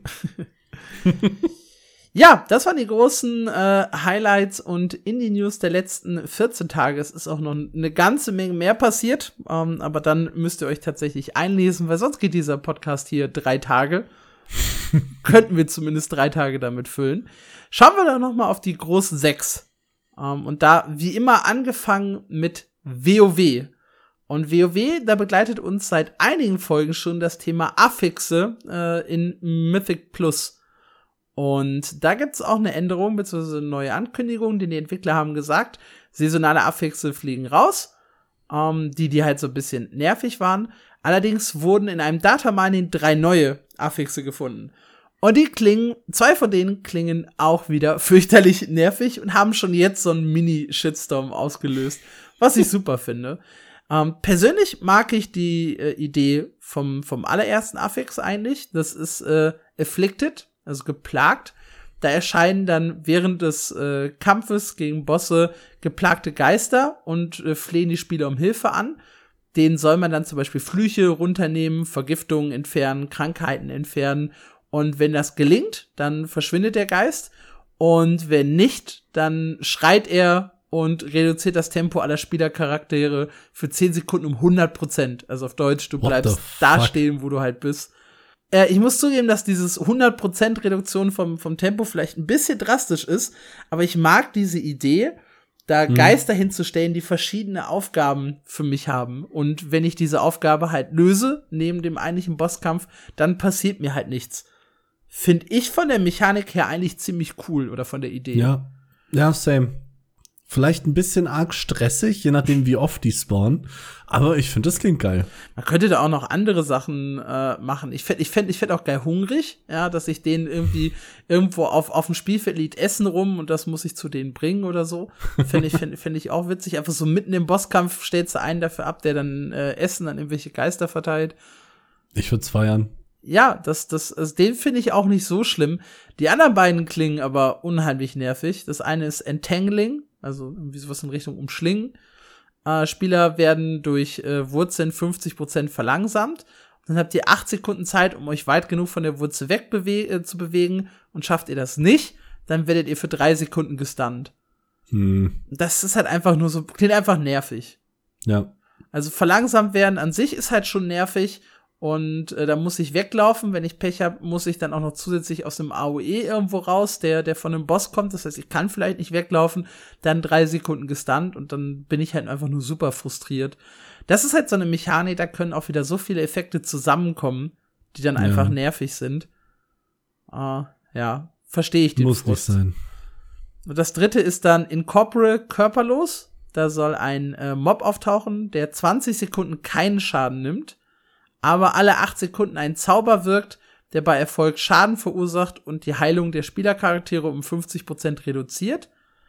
Und der äh, körperlose Feind ist halt sehr anfällig für jegliche Arten von Crowd Control. Das heißt, im Prinzip müsst ihr einen abstellen, der alle 8 Sekunden den Mob unterbricht weil er halt 20 Sekunden keinen Schaden nimmt, also mindestens dreimal. Und danach müsst ihr den halt irgendwie noch wegspiken. Das klingt aber eigentlich auch lustig. Glaube ich. Ich bin mir gerade nicht sicher, ob das auch nur nervig wird, aber auf den ersten. Nee, ich glaube, das kann, kann cool sein. Ja, es ist halt so ein bisschen wie bei dem ersten. Ne? Ich muss halt Mhm. äh, was mit einem zusätzlichen Objekt machen. Und es ist nicht einfach nur, hier, du wirst gewurzelt, lauf. Ja. Das, das, das mag ich an sich auch. Hier klingt's aber halt echt dumm, weil hier nur CC funktioniert und weil, ja, der Zauber wohl auch sehr nervig ist dann mit reduzierter Heilung und verursachtem Schaden. So oder so, ähm, wenn man irgendwie auf WoW-Head schaut und auch im Reddit, dann äh, ja, haben viele Leute die Sachen kritisiert. Ganz oben steht Entangling, das haben, glaube ich, alle gehasst. Ich glaube, es gab keinen, der gesagt hat, das klingt okay. Äh, Incorporate, das letzte, da haben auch einige gesagt, das klingt so nach einem Zeitfresser und sowas, was dich halt ewig begleitet. Und die Mechanik 1, da kann man halt so ein bisschen gezielter drauf eingehen. Die finde ich, wie gesagt, gut, hat auch ein bisschen äh, mehr Kritik bekommen. Also so richtig glücklich ist da auch irgendwie niemand mit den neuen gefundenen Affixen. Ja, aber es sind ja nur Leaks. Also vielleicht. Passiert noch was. Ja.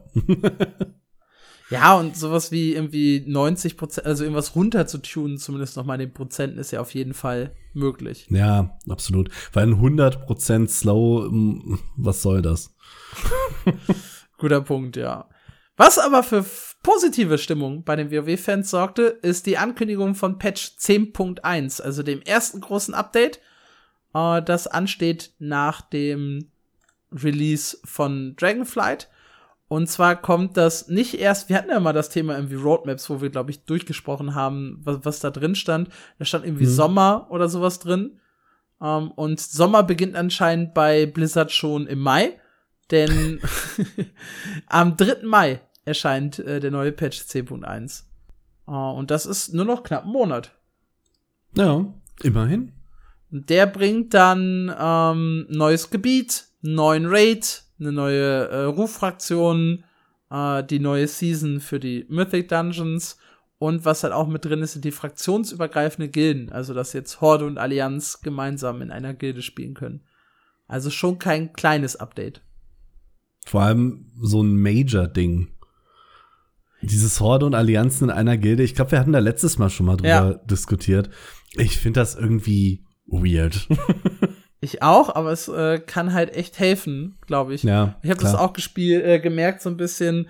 Äh, hier Patrick, unser Kollege bei meinem MMO und ich, wir hatten unterschiedliche Fraktionen auf dem, äh, also in WoW, WoW Classic, äh, als wir Wrath of the Lich King zusammenspielen wollten. Da habe ich dann einen neuen Charakter hochziehen müssen, um mit ihm zusammen zu spielen. Und da hatte ich halt irgendwann gar keinen Bock mehr drauf. Habe ich ein bisschen Logisch. angefangen zu leveln, aber ne. Ja, das kannst du dann ab Mai. Dann kannst du auch Wrath of the Lich King zu Ende spielen. nee, dafür greifen, gelten die fraktionsübergreifenden äh, ah, ja, ja, nicht. Natürlich. sondern nur für Dragonflight. Aber nice try. Nah dran. Nice try. Was ist eigentlich in deinem Lieblingsspiel so los gewesen? Du spielst doch eh nur Lost Ark.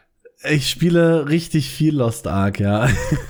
da war letzte Woche ähm, zumindest bei uns im Westen gar nicht so viel los, ähm, sondern eigentlich wurde nur eine neue Meta mehr oder weniger diskutiert, weil äh, ich hatte es, glaube ich, in der letzten Newsfolge schon mal angeschlagen.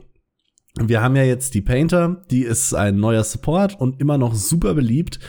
Das heißt, tatsächlich haben wir jetzt auch drei Wochen nach Painter Release immer noch in den Raids die Situation, dass DPS-Spieler fehlen. Und ein paar Leute shiften jetzt tatsächlich ähm, in die Richtung, mit zwei Supportern und zwei DPS-Lern in einer Gruppe zu spielen. Weil der DPS-Buff, also jeder Support kann einen DPS-Buff geben, äh, die funktionieren tatsächlich miteinander. Und wenn du einen Paladin und eine Painter zum Beispiel in der gleichen Gruppe hast, haben die beide einen eigenen Damage-Buff, den sie ihren zwei DPS-Spielern mitgeben dürfen. Und äh, so probieren sich die Leute gerade so ein bisschen äh, um den DPS-Mangel hinweg zu hangeln. Was ganz witzig ist, weil, wie gesagt, vorher hatten wir ein halbes Jahr das Thema, es gibt zu wenig Support-Klassen. Mal äh, schauen, wie lange der Painter-Hype noch hält. Äh, momentan hält er schon länger, als ich dachte. Naja. Hm. Äh, weitere Balance- oder Metadiskussionen kamen ein bisschen aus Korea rüber. Da gab es nämlich einen großen Balance-Patch in der letzten Woche. Und wie das so üblich ist, hat im Reddit jemand mit sehr viel Zeit und sehr großer Liebe zu Tabellen ähm, mal wieder alle Klassen mit allen möglichen Builds in der Simulation durchgetestet, wie viel Schaden die eigentlich machen und hat sein Ergebnis auf Reddit gestellt. Da sind die Klassen äh, in absoluter äh, Perfektion, sage ich mal, abgebildet. Das heißt, äh, die, seine Simulation rechnet mit perfektem Equipment, perfektem Schmuck, 100% Backattack. Ich sage mal leicht unrealistischen Zahlen, aber man kriegt einen Überblick, wo so das Cap von den verschiedenen Klassen ist.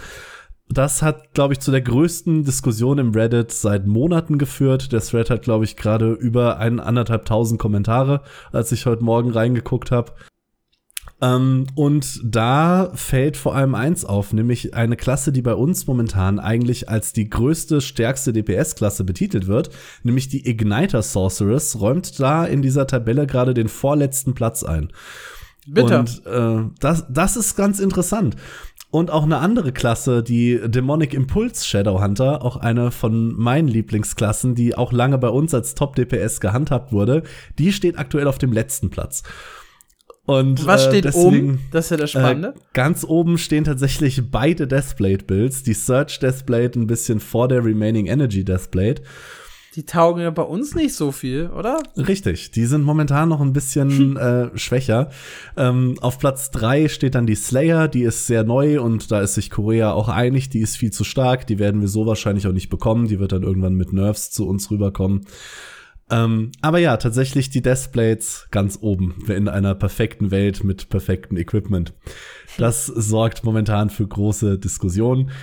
Ähm, auch aus Korea rübergeschwappt und ähnlich interessant für uns, zumindest für die Nerds unter uns, ähm, war der World First Race um den äh, ersten Kill für Belshazzar im Hell Mode.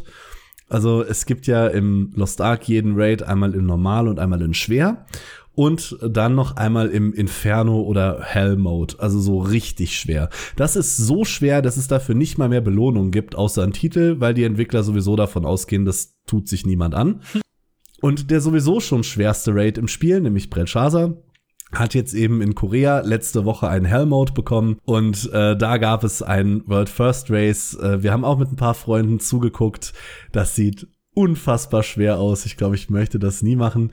Aber nach, ich glaube, drei oder vier Tagen, ich bin mir gerade nicht ganz sicher, hat es die erste Gruppe geschafft und hat äh, Hell Mode Belshazzar gelegt. Das finde ich sehr, sehr spannend, weil du sagst halt, das sieht brutal schwer aus. Aber auf der anderen Seite ja scheint es fair genug zu sein, dass man es halt schaffen kann. Weil World ja. First Races, ja, wahrscheinlich sind die Mechaniken noch immer recht ähnlich zu dem, also zumindest in den Grundzügen ähnlich zum Grund Belshazzar, oder? Genau, also ah. die Mechaniken werden quasi mit dem Schwierigkeitsgrad ausgebaut. Und du hast dann zum Beispiel schon vom Normal Mode, da gibt es so eine Memory Mechanic, also die macht ein Muster, was du dir merken musst, und dann musst du in den Safe Zone stehen. Im Normal Mode kannst du das ignorieren, weil es einfach wenig Schaden macht. Da ist es ein Open DPS Window. Im Hard Mode one-shottet das Ding und du musst es spielen. Und im Hell Mode ist es dann irgendwie dreimal so schnell. Es kommen noch sieben Äxte dazu, die dich one-shotten und äh, so ein Spaß. Aber die Grundmechaniken bleiben ähnlich. Ja, okay, dadurch haben die Leute natürlich viel gelernt. Und das ist anders als bei ja. so einem World First Race für einen komplett neuen Raid, wo das dann halt auch mal Wochen oder Monate dauert, bis der ja. fällt. Das Besondere an diesen Inferno-Modes, was nochmal den Schwierigkeitsgrad enorm erhöht, ist tatsächlich viele Mechaniken in allen MMOs, glaube ich, sind an bestimmte Lebenspunkte und Zeiten gebunden, für die der Boss hat. Und im Hell-Mode seht ihr beides nicht. Ihr wisst zu keiner Zeitpunkt, wie lange ihr schon im Kampf seid und ihr wisst auch nie, wie viele Lebenspunkte der Boss noch hat. Und das macht es halt gerade echt schwierig. Ja, das, aber das finde ich eher nervig, muss ich sagen. Es ist in allen Hellmodes so und es ist halt noch mal ein ganz anderer Anspruch an die Gruppe, weil wir haben wie gesagt das World First ein bisschen mitverfolgt und wenn du denen zuhörst, dass die dann schon anfangen und callen müssen, wenn sie eine große Fähigkeit nicht treffen, weil das den Durchschnittsschaden der Gruppe natürlich reduziert und die nächste Mechanik verlangsamt. Es ist schon sehr interessant. Ja, bei uns im Westen habe ich gesehen, muss es wohl wieder eine Bannwelle gegeben haben für Bots, ne? Yes, das war diesmal gar nicht so gar nicht so groß irgendwie. Ähm, aber das erste Mal, dass ich wirklich davon mitkriege. Weil es gibt ja momentan das Story Express Event, ähm, hatten wir schon drüber gesprochen. Ihr bekommt sehr viel Belohnung dafür, wenn man die Story von neu durchspielt. Deswegen mache ich das gerade, bin in den Anfangsgebieten unterwegs. Und was ich da mit großer Verwunderung und Freude sehe, es gibt richtig viele neue Spieler und ich sehe auch fast keine Bots mehr. Und das ist echt eine coole Veränderung. Hat auch die Spielerzahlen entsprechend nach unten gedrückt. Also ja. der, der, der 24-Stunden-Peak liegt nur noch bei 92.000. Der lag ja Anfang März noch bei über 200.000. Genau. Also da haben sich das, die Zahlen wieder mehr als halbiert.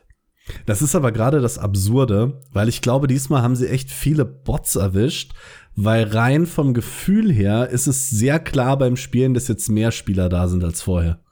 Das ist ja gut. Also das merkt man deutlich tatsächlich. Es gibt viel mehr Gruppen, es sind auch wirklich wieder Leute in den Anfangsgebieten unterwegs, erfahrene Spieler für das Story Express Event. Du siehst aber auch ganz viele noch mit dem Mokoko-Zeichen daneben, dass sie neue Spieler sind. Das fühlt sich echt wieder so ein bisschen heimeliger an. Das finde ich schön. Ja, cool. Das ist auch eine ja. gute Nachricht. Ansonsten noch eine ganz frische News. Also für euch ist sie schon zwei Tage alt, aber zum Zeitpunkt der Aufnahme ist sie nur zwei Stunden alt. Das April-Update kommt tatsächlich ein bisschen früher als erwartet, schon am 12. April. Das wird das nächste ähm, Major-Update bei uns, sage ich mal. Das haben sie ja äh, zweigeteilt, immer im März mit der Painter, jetzt im April mit Brelshaza Hard Mode. Ähm, werden die Endgame-Spieler sehr äh, ins Visier genommen. Wir bekommen auch einen neuen Guardian Raid. Und beide haben gemeinsam, dass wir jetzt Ancient ähm, Loot bekommen, also eine neue Ausrüstungsstufe. Damit erhöht sich auch wieder der maximale Gearscore, damit erhöhen sich wieder die Engravings, die man benutzen kann, weil Ancient Schmuck ein bisschen äh, schönere Werte hat. Das heißt, da beginnt jetzt noch mal für die, die richtig schon im Endgame angekommen sind, im April quasi der große Race, äh, wer als erstes auf den neuen Maximal Gearscore kommt. Das war's eigentlich. Das war's ja schon von Black Desert. Äh, von Nostalg. Super. Ich, ich war schon gedanklich beim Übergang zu, zu Black Desert, ja. Ähm, da habe ich nämlich ein bisschen was zu erzählen. Denn ich konnte mit den Entwicklern sprechen in einem kleinen Interview über die kommende Erweiterung Land of the Morning Light. Und Land of the Morning Light habe ich so schön betitelt mit äh, will die Spiele anlocken, die Black Desert eigentlich gar nicht mögen. Und das finde ich, äh, trifft es recht gut, weil die, die Black Desert mögen, haben eine Menge daran auszusetzen, was hier gemacht wird. äh, die grundsätzliche, der grundsätzliche Aufbau von der Erweiterung ist, dass es spielt auf einer Insel.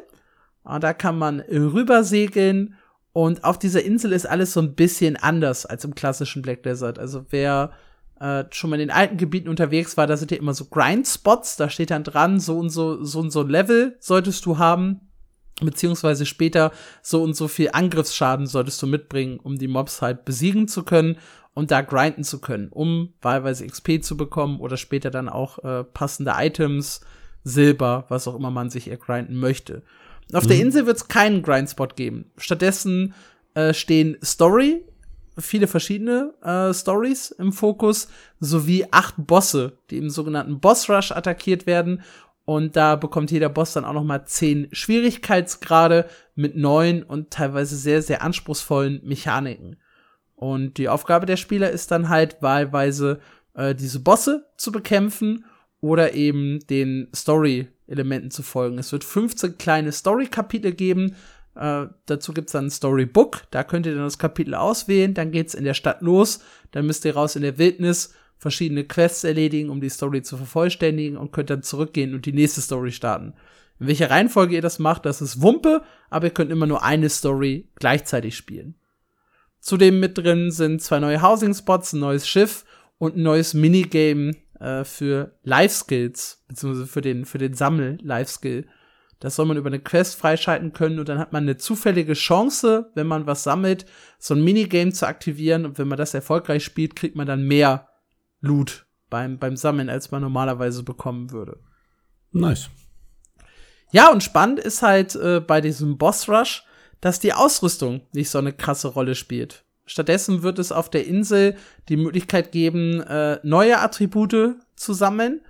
Äh, und jeder Boss ist dann einem dieser Attribute zugeordnet. Zum Beispiel Sonne und Mond wurden als Beispiele genannt wenn man dann halt voll in Sonne skillt, dann ist man halt stark gegen die Sonnenbosse, aber schwach gegen die anderen und kann sich dann halt entscheiden, will ich voll in was reingehen oder will ich alles so ein bisschen skillen. Ähm, das bleibt dann dem Spieler selbst überlassen. Äh, laut den Entwicklern sollen aber 80% des Schadens und eurer Defensive nur aus dem neuen Attribut kommen und 20% aus der Ausrüstung, die ihr tragt.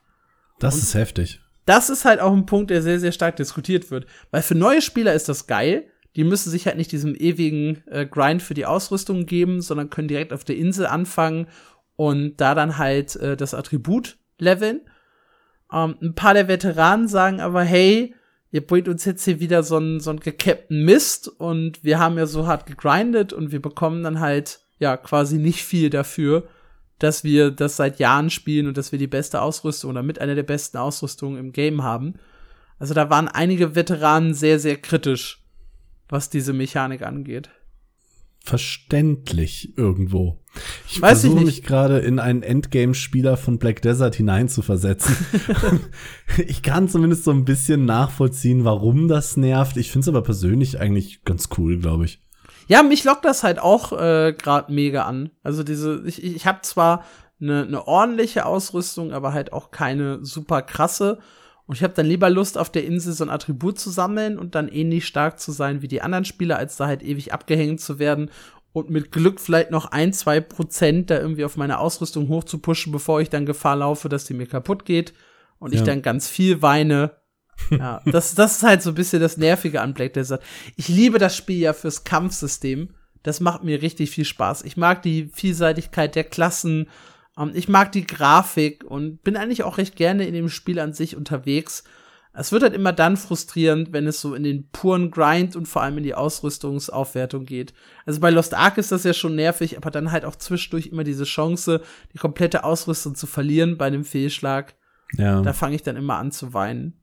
Das verstehe ich. ja, deswegen ist auch irgendwie nicht mehr ganz zeitgemäß, finde ich. Ja, deswegen setze ich sehr, sehr große Hoffnung in Land of the Morning Light, ähm, weil ich da halt vielleicht was reißen kann, ohne nochmal eine erhöhte Ausrüstungsstufe zu brauchen. Plot Twist, die Attribute haben eine 2% Chance, dass sie funktionieren. Hör auf, hör auf. Das, das, das, das glaube ich nicht.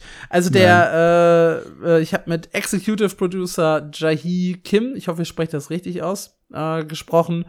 Und er meinte, äh, das soll sich auch schon bewusst an, an neue Spieler richten und an Leute, die halt mal ein bisschen was anderes erleben wollen, als die standardmäßigen Inhalte von Black Desert. Und das finde ich halt sehr, sehr cool. Und deshalb habe ich auch äh, richtig Bock darauf, Land of the Morning Light zu spielen. Das soll noch in der ersten Jahreshälfte kommen. Wann genau, äh, konnten die Entwickler noch nicht sagen. In Korea ist es Ende März erschienen und sie haben gesagt, sie kommen dieses Mal mit der Lokalisierung besser voran. Also können wir vielleicht schon, ich schätze mal im Mai, Ende April, Anfang Mai äh, mit der Erweiterung bei uns rechnen. Ja, maximal noch zwei Monate, wenn es die erste Jahreshälfte ist. Ja. Das ist sehr gut von dir kombiniert. Stolz ja. auf dich. ja, dann handle ich äh, zwei Spiele äh, mal einfach ganz, ganz fix ab. In Guild Wars 2 ist nicht viel passiert. Da ist, läuft gerade die Super Adventure Box für die Leute, die den äh, ehemaligen April-Scherz und inzwischen festen Bestandteil der Festival-Rotation mögen. Äh, für die ist wieder richtig was los. Um, ähm, ich sag dazu gleich noch mal was beim Thema Was spielst du so? und äh, in Final Fantasy XIV läuft noch die Wundereiersuche, das Osterevent, das geht noch bis zum 10. April. Und ansonsten ist da halt nicht so richtig viel passiert. Ja. Kommen wir zum letzten MMO, das übrig ist, von den großen sechs, nämlich ESO. Und bei ESO ist äh, in den letzten Tagen tatsächlich eine ganze Menge passiert. Äh, zum einen haben wir auf mein MMO ein Bild vorgestellt mit, äh, ich zitiere, mit dem ihr alles schafft, egal wie schlecht ihr seid. Und das hat mich natürlich sofort angesprochen. Ich habe gesagt, scheiße, das muss ich auch ausprobieren. Und äh, ja, es ist wahr. Also es war schon, es, es, es war schon vorher sehr, sehr einfach in ESO. Und jetzt ist es irgendwie noch einfacher. Ähm, ihr müsst, ihr müsst nicht viel dafür können, ihr müsst nicht äh, viel dafür farmen. Äh, es ist einfach super simpel. Ihr braucht ein spezielles Set. Ihr braucht diesen Eichenseelenring, der ist ein Mythic-Item, äh, über den wir auch schon tatsächlich zu Release von Blackwood ein paar Mal geschrieben haben, weil da ist der ins Spiel gekommen und war ebenfalls schon sehr OP. Und ja, es ist super da easy. Sehe ich mich. Es ist super easy. Probier das, das mal aus. Das ist ein Bild für mich, glaube ich. Ja, probier das mal aus in ESO. Äh, du wämmst einfach alles um. Äh, Veteranen lachen darüber. Oh, man kann absolut Brain AFK sein. Ich liebe das Bild. Veteranen lachen auch über mich, wenn ich versuche, richtig zu spielen. Ich verliere also überhaupt nichts. Good, good, good point, ja. Aber du hast dich wenigstens so weit mit dem Spiel beschäftigt, dass du dieses Bild gefunden hast. Das heißt, du hast äh, eigentlich schon einen Stein im Brett bei den Veteranen. Nice. ist, äh, ist ein Anfang, oder? Ja, würde ich auch sagen. Ja, und dann gab es äh, heute äh, für uns, wie gesagt, am 4. April, äh, die große, große Maintenance, äh, die Wartungsarbeit, die uns die neuen EU-Server gebracht hat. Und damit soll ja alles ab jetzt besser werden. Also bessere Performance. Ich habe es noch nicht ausprobiert, aber alles äh, wird jetzt besser mit den neuen EU-Servern. Und die wurden aufgespielt in einer äh, Wartung. Was schätzt du, wie lange diese Wartung lief? Mm, wenn wir Server umziehen, ich bin ja auch ITler, würde ich mal vorsichtig sagen 16 Stunden. Oh, angekündigt waren 14 Stunden, sie wurde um vier Stunden verlängert äh, und dann noch mal um eine Stunde, also 19 Was? insgesamt. Gar nicht so weit weg. also die Wartungsarbeiten begannen um 2 Uhr und waren so irgendwann zwischen 8 und 9 Uhr, also 2 Uhr nachts und waren immer zwischen 20 und 21 Uhr vorüber. Und jetzt läuft alles besser und toll und flüssig, hoffentlich. Ich habe keine Ahnung, ich habe es noch nicht ausprobiert. das äh, würde ja vielleicht die PvP-Community in ESO endlich mal wiederbeleben, weil ich glaube, gerade da waren die Schreie am lautesten, dass wir endlich Server-Performance brauchen, auf die man sich verlassen kann. Ja, für, für Cyrodiil die große PvP-Schlacht auf jeden Fall. Und die Entwickler haben ja auch selber gesagt, wir bringen erst neuen PvP-Content, wenn unsere Server und unsere Performance gut sind. Ja. Ja, und dann läuft vom 6. bis zum 18. April noch das Geburtstagsevent von ESO. Die feiern inzwischen ihr Neunjähriges äh, mit einem Jubiläumskuchen, der mehr Erfahrungspunkte bringt, mit äh, zusätzlichen Daily Quests, mit allerhand von lustigen Belohnungen. Also wer da Bock auf ESO hat, sollte das Event auf jeden Fall mitnehmen. Bleibt zum Abschluss noch ein kleiner Ausblick auf das, was kommen wird. Ich weiß tatsächlich nicht wann, aber äh, es haben einige Influencer und Presseleute davon berichtet, dass sie in England waren für ein Anspielevent zur kommenden Erweiterung Necrom. Äh, endlich mal wieder eins, das offline stattgefunden hat. Ich durfte in den letzten Jahren immer nur online spielen. Oh. Ähm, und ja, alles, was da halt in, in England passiert ist und alles, was über die neue Erweiterung verraten wurde, das wird es dann irgendwann im Laufe der nächsten Wochen oder Monate äh, zu lesen geben. Der Release ist ja Anfang Juni, also auch nicht mehr so weit weg. Meistens kam es, glaube ich, im Monat vorher auf die Testserver, also Mai irgendwann. Hm. Und dementsprechend wird es wohl die Infos, ja, wahrscheinlich irgendwo Ende April, Anfang Mai geben, äh, was da bei diesem Anspielevent genau passiert ist. Ich habe ein paar schöne, also ich war selber nicht da, ich habe aber ein paar schöne äh, Bilder gesehen, die auch so auf Twitter geteilt wurden von Leuten was sehr, sehr cool aussah, das Thema Catering und wie sie dekoriert haben und so. Es durfte natürlich nicht zum Spiel gezeigt werden, aber so von dem Drumherum sah mhm. das schon sehr, sehr cool aus. Äh, weckt wieder so ein bisschen Erinnerungen an alte, ja, Zeiten, wo halt diese Presseevents noch offline stattgefunden haben, wo ich irgendwie in Berlin war für New World, in England für RuneScape in Amsterdam war ich mal für was. Und du warst ja auch bei einem Offline-Event. Zweimal jetzt, ich, ne? Ich war schon zweimal bei einem Offline-Event tatsächlich, ja. Aber nie zum Anspielen. Das eine war das, das immer nur äh, Voice of the Adventurers für Black Desert. Das war so ein Community-Get-Together. Und das andere war das Eve Fanfest in Island. Ja, immer nur zum Saufen und Spielen. Ja, nie für also die, die echte guten, Arbeit. Die guten Sachen. Nein, tatsächlich äh, meistens für sehr viele Interviews. Ja, aber das hat sich bei ESO getan. Ähm, auf jeden Fall im Blick behalten. Wie gesagt, das große Ding kommt dann im Juni mit der neuen Erweiterung. Dann werden wir auch noch mal intensiver über The Elder Scrolls Online sprechen. Wer sich jetzt schon intensiver mit Elder Scrolls Online beschäftigen will, kann sich gerne unser Special dazu anhören. Da oh. haben wir mit zwei Experten oder ich mit zwei Experten, Alex hatte einfach keinen Bock auf euch, ähm, zwei Stunden, glaube ich, fast ähm, über Elder Scrolls Online geredet. Ähm, da ist sehr viel Expertenwissen drin, wenn ihr euch das anhören möchtet. Man muss ja auch echt mal festhalten, wir haben echt schon geile Specials auf die Beine gestellt, ne, die wir halt auch wirklich immer wieder erwähnen können. Also ich weiß gar nicht, wie oft wir hier äh, Ion erwähnt haben, das New World Special, ähm, das Special zu Throne Liberty hatten wir auch schon ein paar Mal mit drin und natürlich unser äh, legendäres wir sagen Predictions für 2023 äh, oder wir machen Predictions für 2023 Special. Also wir haben schon coole Sachen produziert jetzt im Laufe der Zeit. Absolut. Diese Predictions zu gewinnen wird auch mein Lieblingsweihnachtsgeschenk. ich, bin, ich bin sehr gespannt. Ich freue mich jetzt schon auf, auf nächstes Jahr, wenn wir das Ganze auflösen. Ich freue mich auch total. Und an dieser Stelle dann noch mal ein, ein großer Dank, der an euch da draußen rausgeht, dass ihr hier immer wieder einschaltet, dass ihr immer wieder die neuen Episoden anklickt. Wir haben inzwischen eine, ja, ich würde sagen, ganz solide Stammbasis von irgendwas so zwischen 250 und, und 350 Leuten, die sich echt jede neue Folge angehört haben. Also das ging äh, rapide nach oben im März. Äh, über New World müssen wir halt nicht sprechen. Die Folge ist irgendwie total eskaliert. Auch mal so ein bisschen Insider-Info, weil wir jetzt ja so langsam am Ende des Podcasts ankommen. Die meisten Zugriffe auf New World kamen über Samsung Free. Da lachen wir uns heute noch scheckig drüber. Wie auch immer, da müssen wir irgendwo in dem, in dem Featured Post aus Versehen gelandet sein oder irgendwie. Aus Versehen, die mögen uns einfach. Also großes Shoutout an Samsung Free an dieser Stelle. also da kamen halt irgendwie 600 oder 700 der inzwischen 1400 Aufrufe von, von New World her. Die anderen kamen dann über einen Retweet vom offiziellen New World Account. Also das ist ziemlich eskaliert äh, diese Folge. Aber auch andere Folgen sind jetzt inzwischen schon über 400, 450 Aufrufe äh, geklettert. Was super, super cool ist und was uns, glaube ich, auch super, super glücklich macht. Absolut. Äh, ja, geht ohne euch da draußen nicht. Sowas. Deswegen Shoutout an euch. Ein großes Herz an jeden, der äh, auch nach anderthalb Stunden noch zuhört.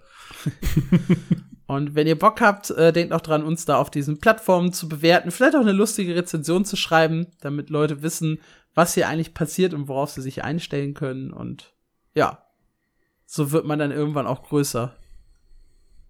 Dabei bist du schon ziemlich groß. Das ist richtig, ja.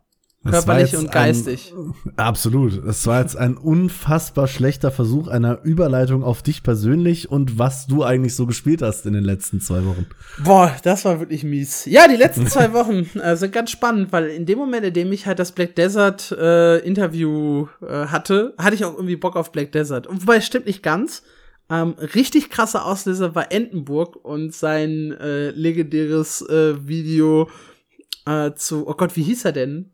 Wai. Wakayashi. Sowas, ne? Wakayashi, glaube ich. Ja.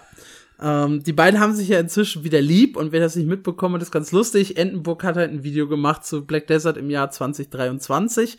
Äh, Wakayashi ist halt ein äh, krasser Black Desert Nerd und hat das halt so ein bisschen auseinandergepflückt und Entenburg hat sich dann in dem zweiten Video darüber lustig gemacht. Wakayashi hat dann in dem dritten Video darauf reagiert und sich auch so ein bisschen entschuldigt für das, was er gesagt hat ich fand diesen Satz ganz wichtig.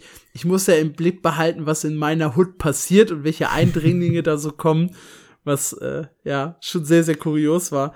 Und da fiel halt dann die Aussage, ja, Entenburg hat ja noch keinen äh, Charakter auf Überstufe 60. Und ich ja schon, ja, als alter Black Desert Pro. Und hab dann kurzerhand jetzt einfach noch mal Megu und Wusa hinterhergelegt auf äh, mittlerweile 60 und 58 ähm, vom, vom Level her. Habe ich beide jetzt äh, hochgezogen in den letzten drei, vier Wochen. Äh, einfach so ein bisschen nebenbei. Und wie gesagt, hab halt Bock, hab jetzt auch beschlossen, äh, Megu zu, zur Hauptklasse zu machen, weil OP und Broken. und äh, damit dann auch äh, das, das Land of the Morning Light dann künftig zu erkunden. Das heißt, ich habe echt ein bisschen Zeit in Black Desert verbracht. Und seit letzte Woche Dienstag, also ziemlich genau einer Woche, ist ja die Super Adventure Box da.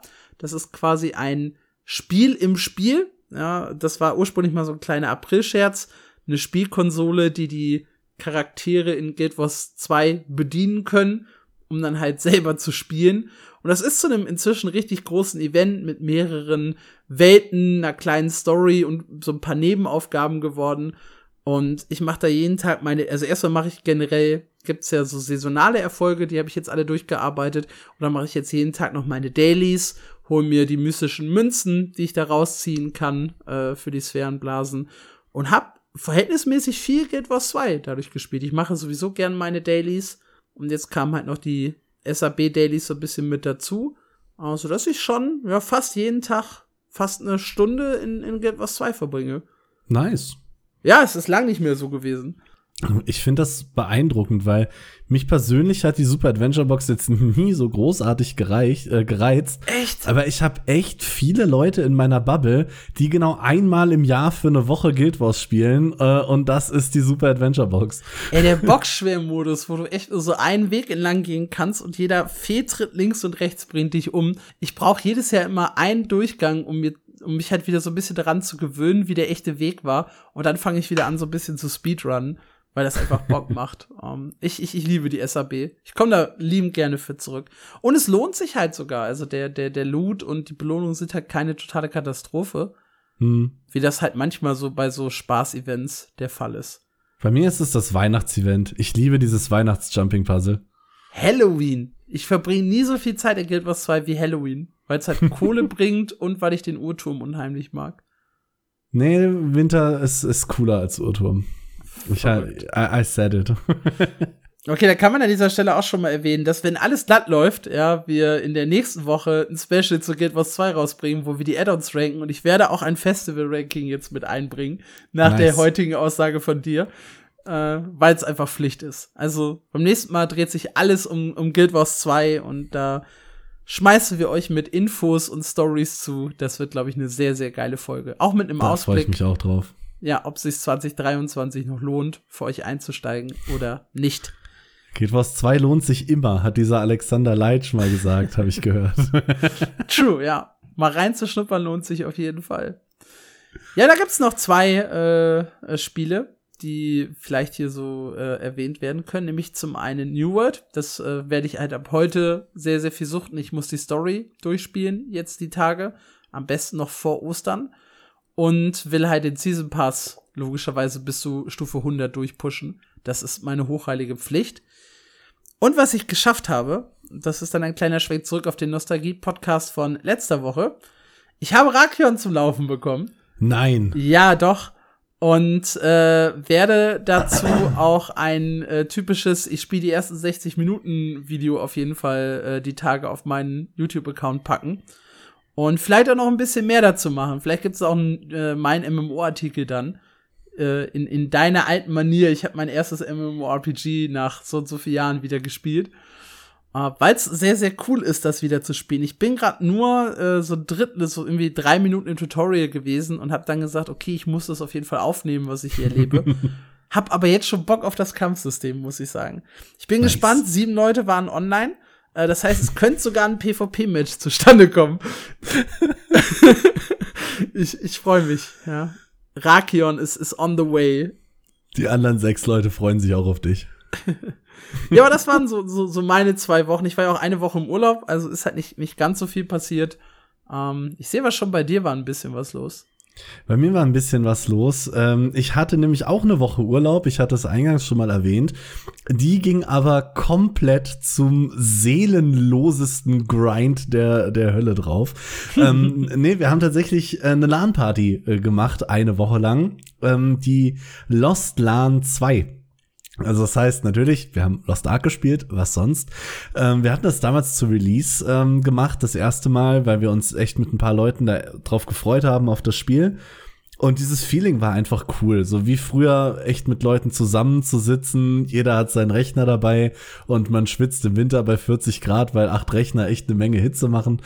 Ähm, aber das haben wir wieder durchgezogen. Das heißt, wir haben von Freitag bis Freitag äh, hier mit acht Leuten eine LAN-Party gemacht, eine Woche lang, und haben dabei so richtig brutalst Lost Ark gegrindet. Das hat richtig, richtig Spaß gemacht, einfach wegen den Leuten. Man hat viel zusammen gemacht. Witzigerweise habe ich viel mehr gespielt als in normalen Wochen und viel weniger erreicht. Weil wir hatten ähm, wir haben es Clown Bootcamp genannt. Es gibt den einen Clown Kakul Saden, das ist ein Legion Raid. Wir haben zwei Leute dabei gehabt, die haben den noch nie gelegt und das wollten wir ändern. Das hat uns solide zehn Stunden gekostet. weil man den Raid tatsächlich nur zu viert spielt. Das heißt, wir hatten zwei First-Timer dabei. Ähm, damals zum Release gab es schon große Kritik an dem Clown, ähm, dass da sehr hohe Perfektion von jedem Einzelnen erwartet wird, weil sobald einer einen Fehler macht, kannst du eigentlich neu starten. Und das haben wir uns dann mal zehn Stunden lang gegeben. Aber auch abseits davon habe ich tatsächlich sehr viel Fortschritt gemacht. Ähm, klar, wenn man eine Woche lang nichts anderes macht. Ich habe meinen Warrior, mein Main äh, ist jetzt auf Gearscore 1565. Also jetzt schon fünf über dem Gearscore, den er für den nächsten Content braucht, der jetzt kommt. Ähm, die Magierin habe ich auf 1550 und die Shadowhunter auf 1545 gebracht, dass ich da jetzt mit äh, drei Charakteren äh, Belshazzar Hart äh, losgehen kann, die nächste Woche kommt. Das war so mein Ziel. Das habe ich erreicht. Ich habe auf meinem Krieger eine plus 20 Waffe geschafft. Das ist momentan das Maximum, was man kriegen kann, mit einer richtig satten 0,8% Abchance. Ich weiß auch nicht, wie viel Glück ich da gefressen habe, aber es hat funktioniert.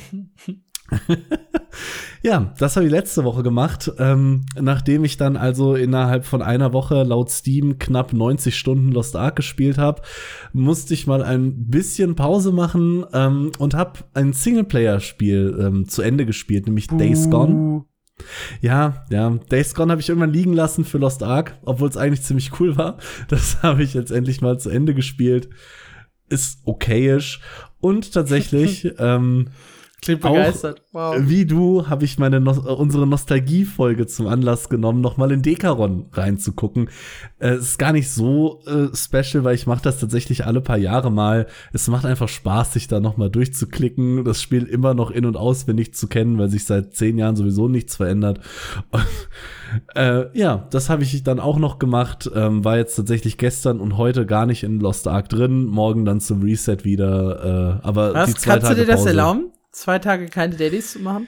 Tatsächlich ja, weil ich habe ja äh, meinen Restbonus immer brav auf Null gehalten. Das heißt, ich krieg ja doppelte Belohnung, wenn ich dann morgen wieder meine Dailies mache. Ähm, ja, aber die zwei Tage Pause waren jetzt, äh, muss ich zugeben, tatsächlich auch mal nötig. Ja, du bist halt äh, Nerd. aber ein bisschen, kann, kann man so sagen. Ja, was habt ihr Schönes gespielt? Wie waren eure Wochen? Schreibt uns gerne auf Twitter, auf YouTube, auf äh, oder per E-Mail. An äh, info at mmo-news.audio. Da muss ich auch noch mal sagen, ich habe euch vorhin gelobt, ne, für Klickzahlen und für für Aktivität und so. Äh, ein bisschen äh, Kritik gibt es äh, für eure Einsendungen puncto Nostalgie. Auf Twitter waren zumindest ein paar Leutchen sehr, sehr aktiv. Ne, Shoutout an Moinsen, der uns was über Lotro geschrieben hat.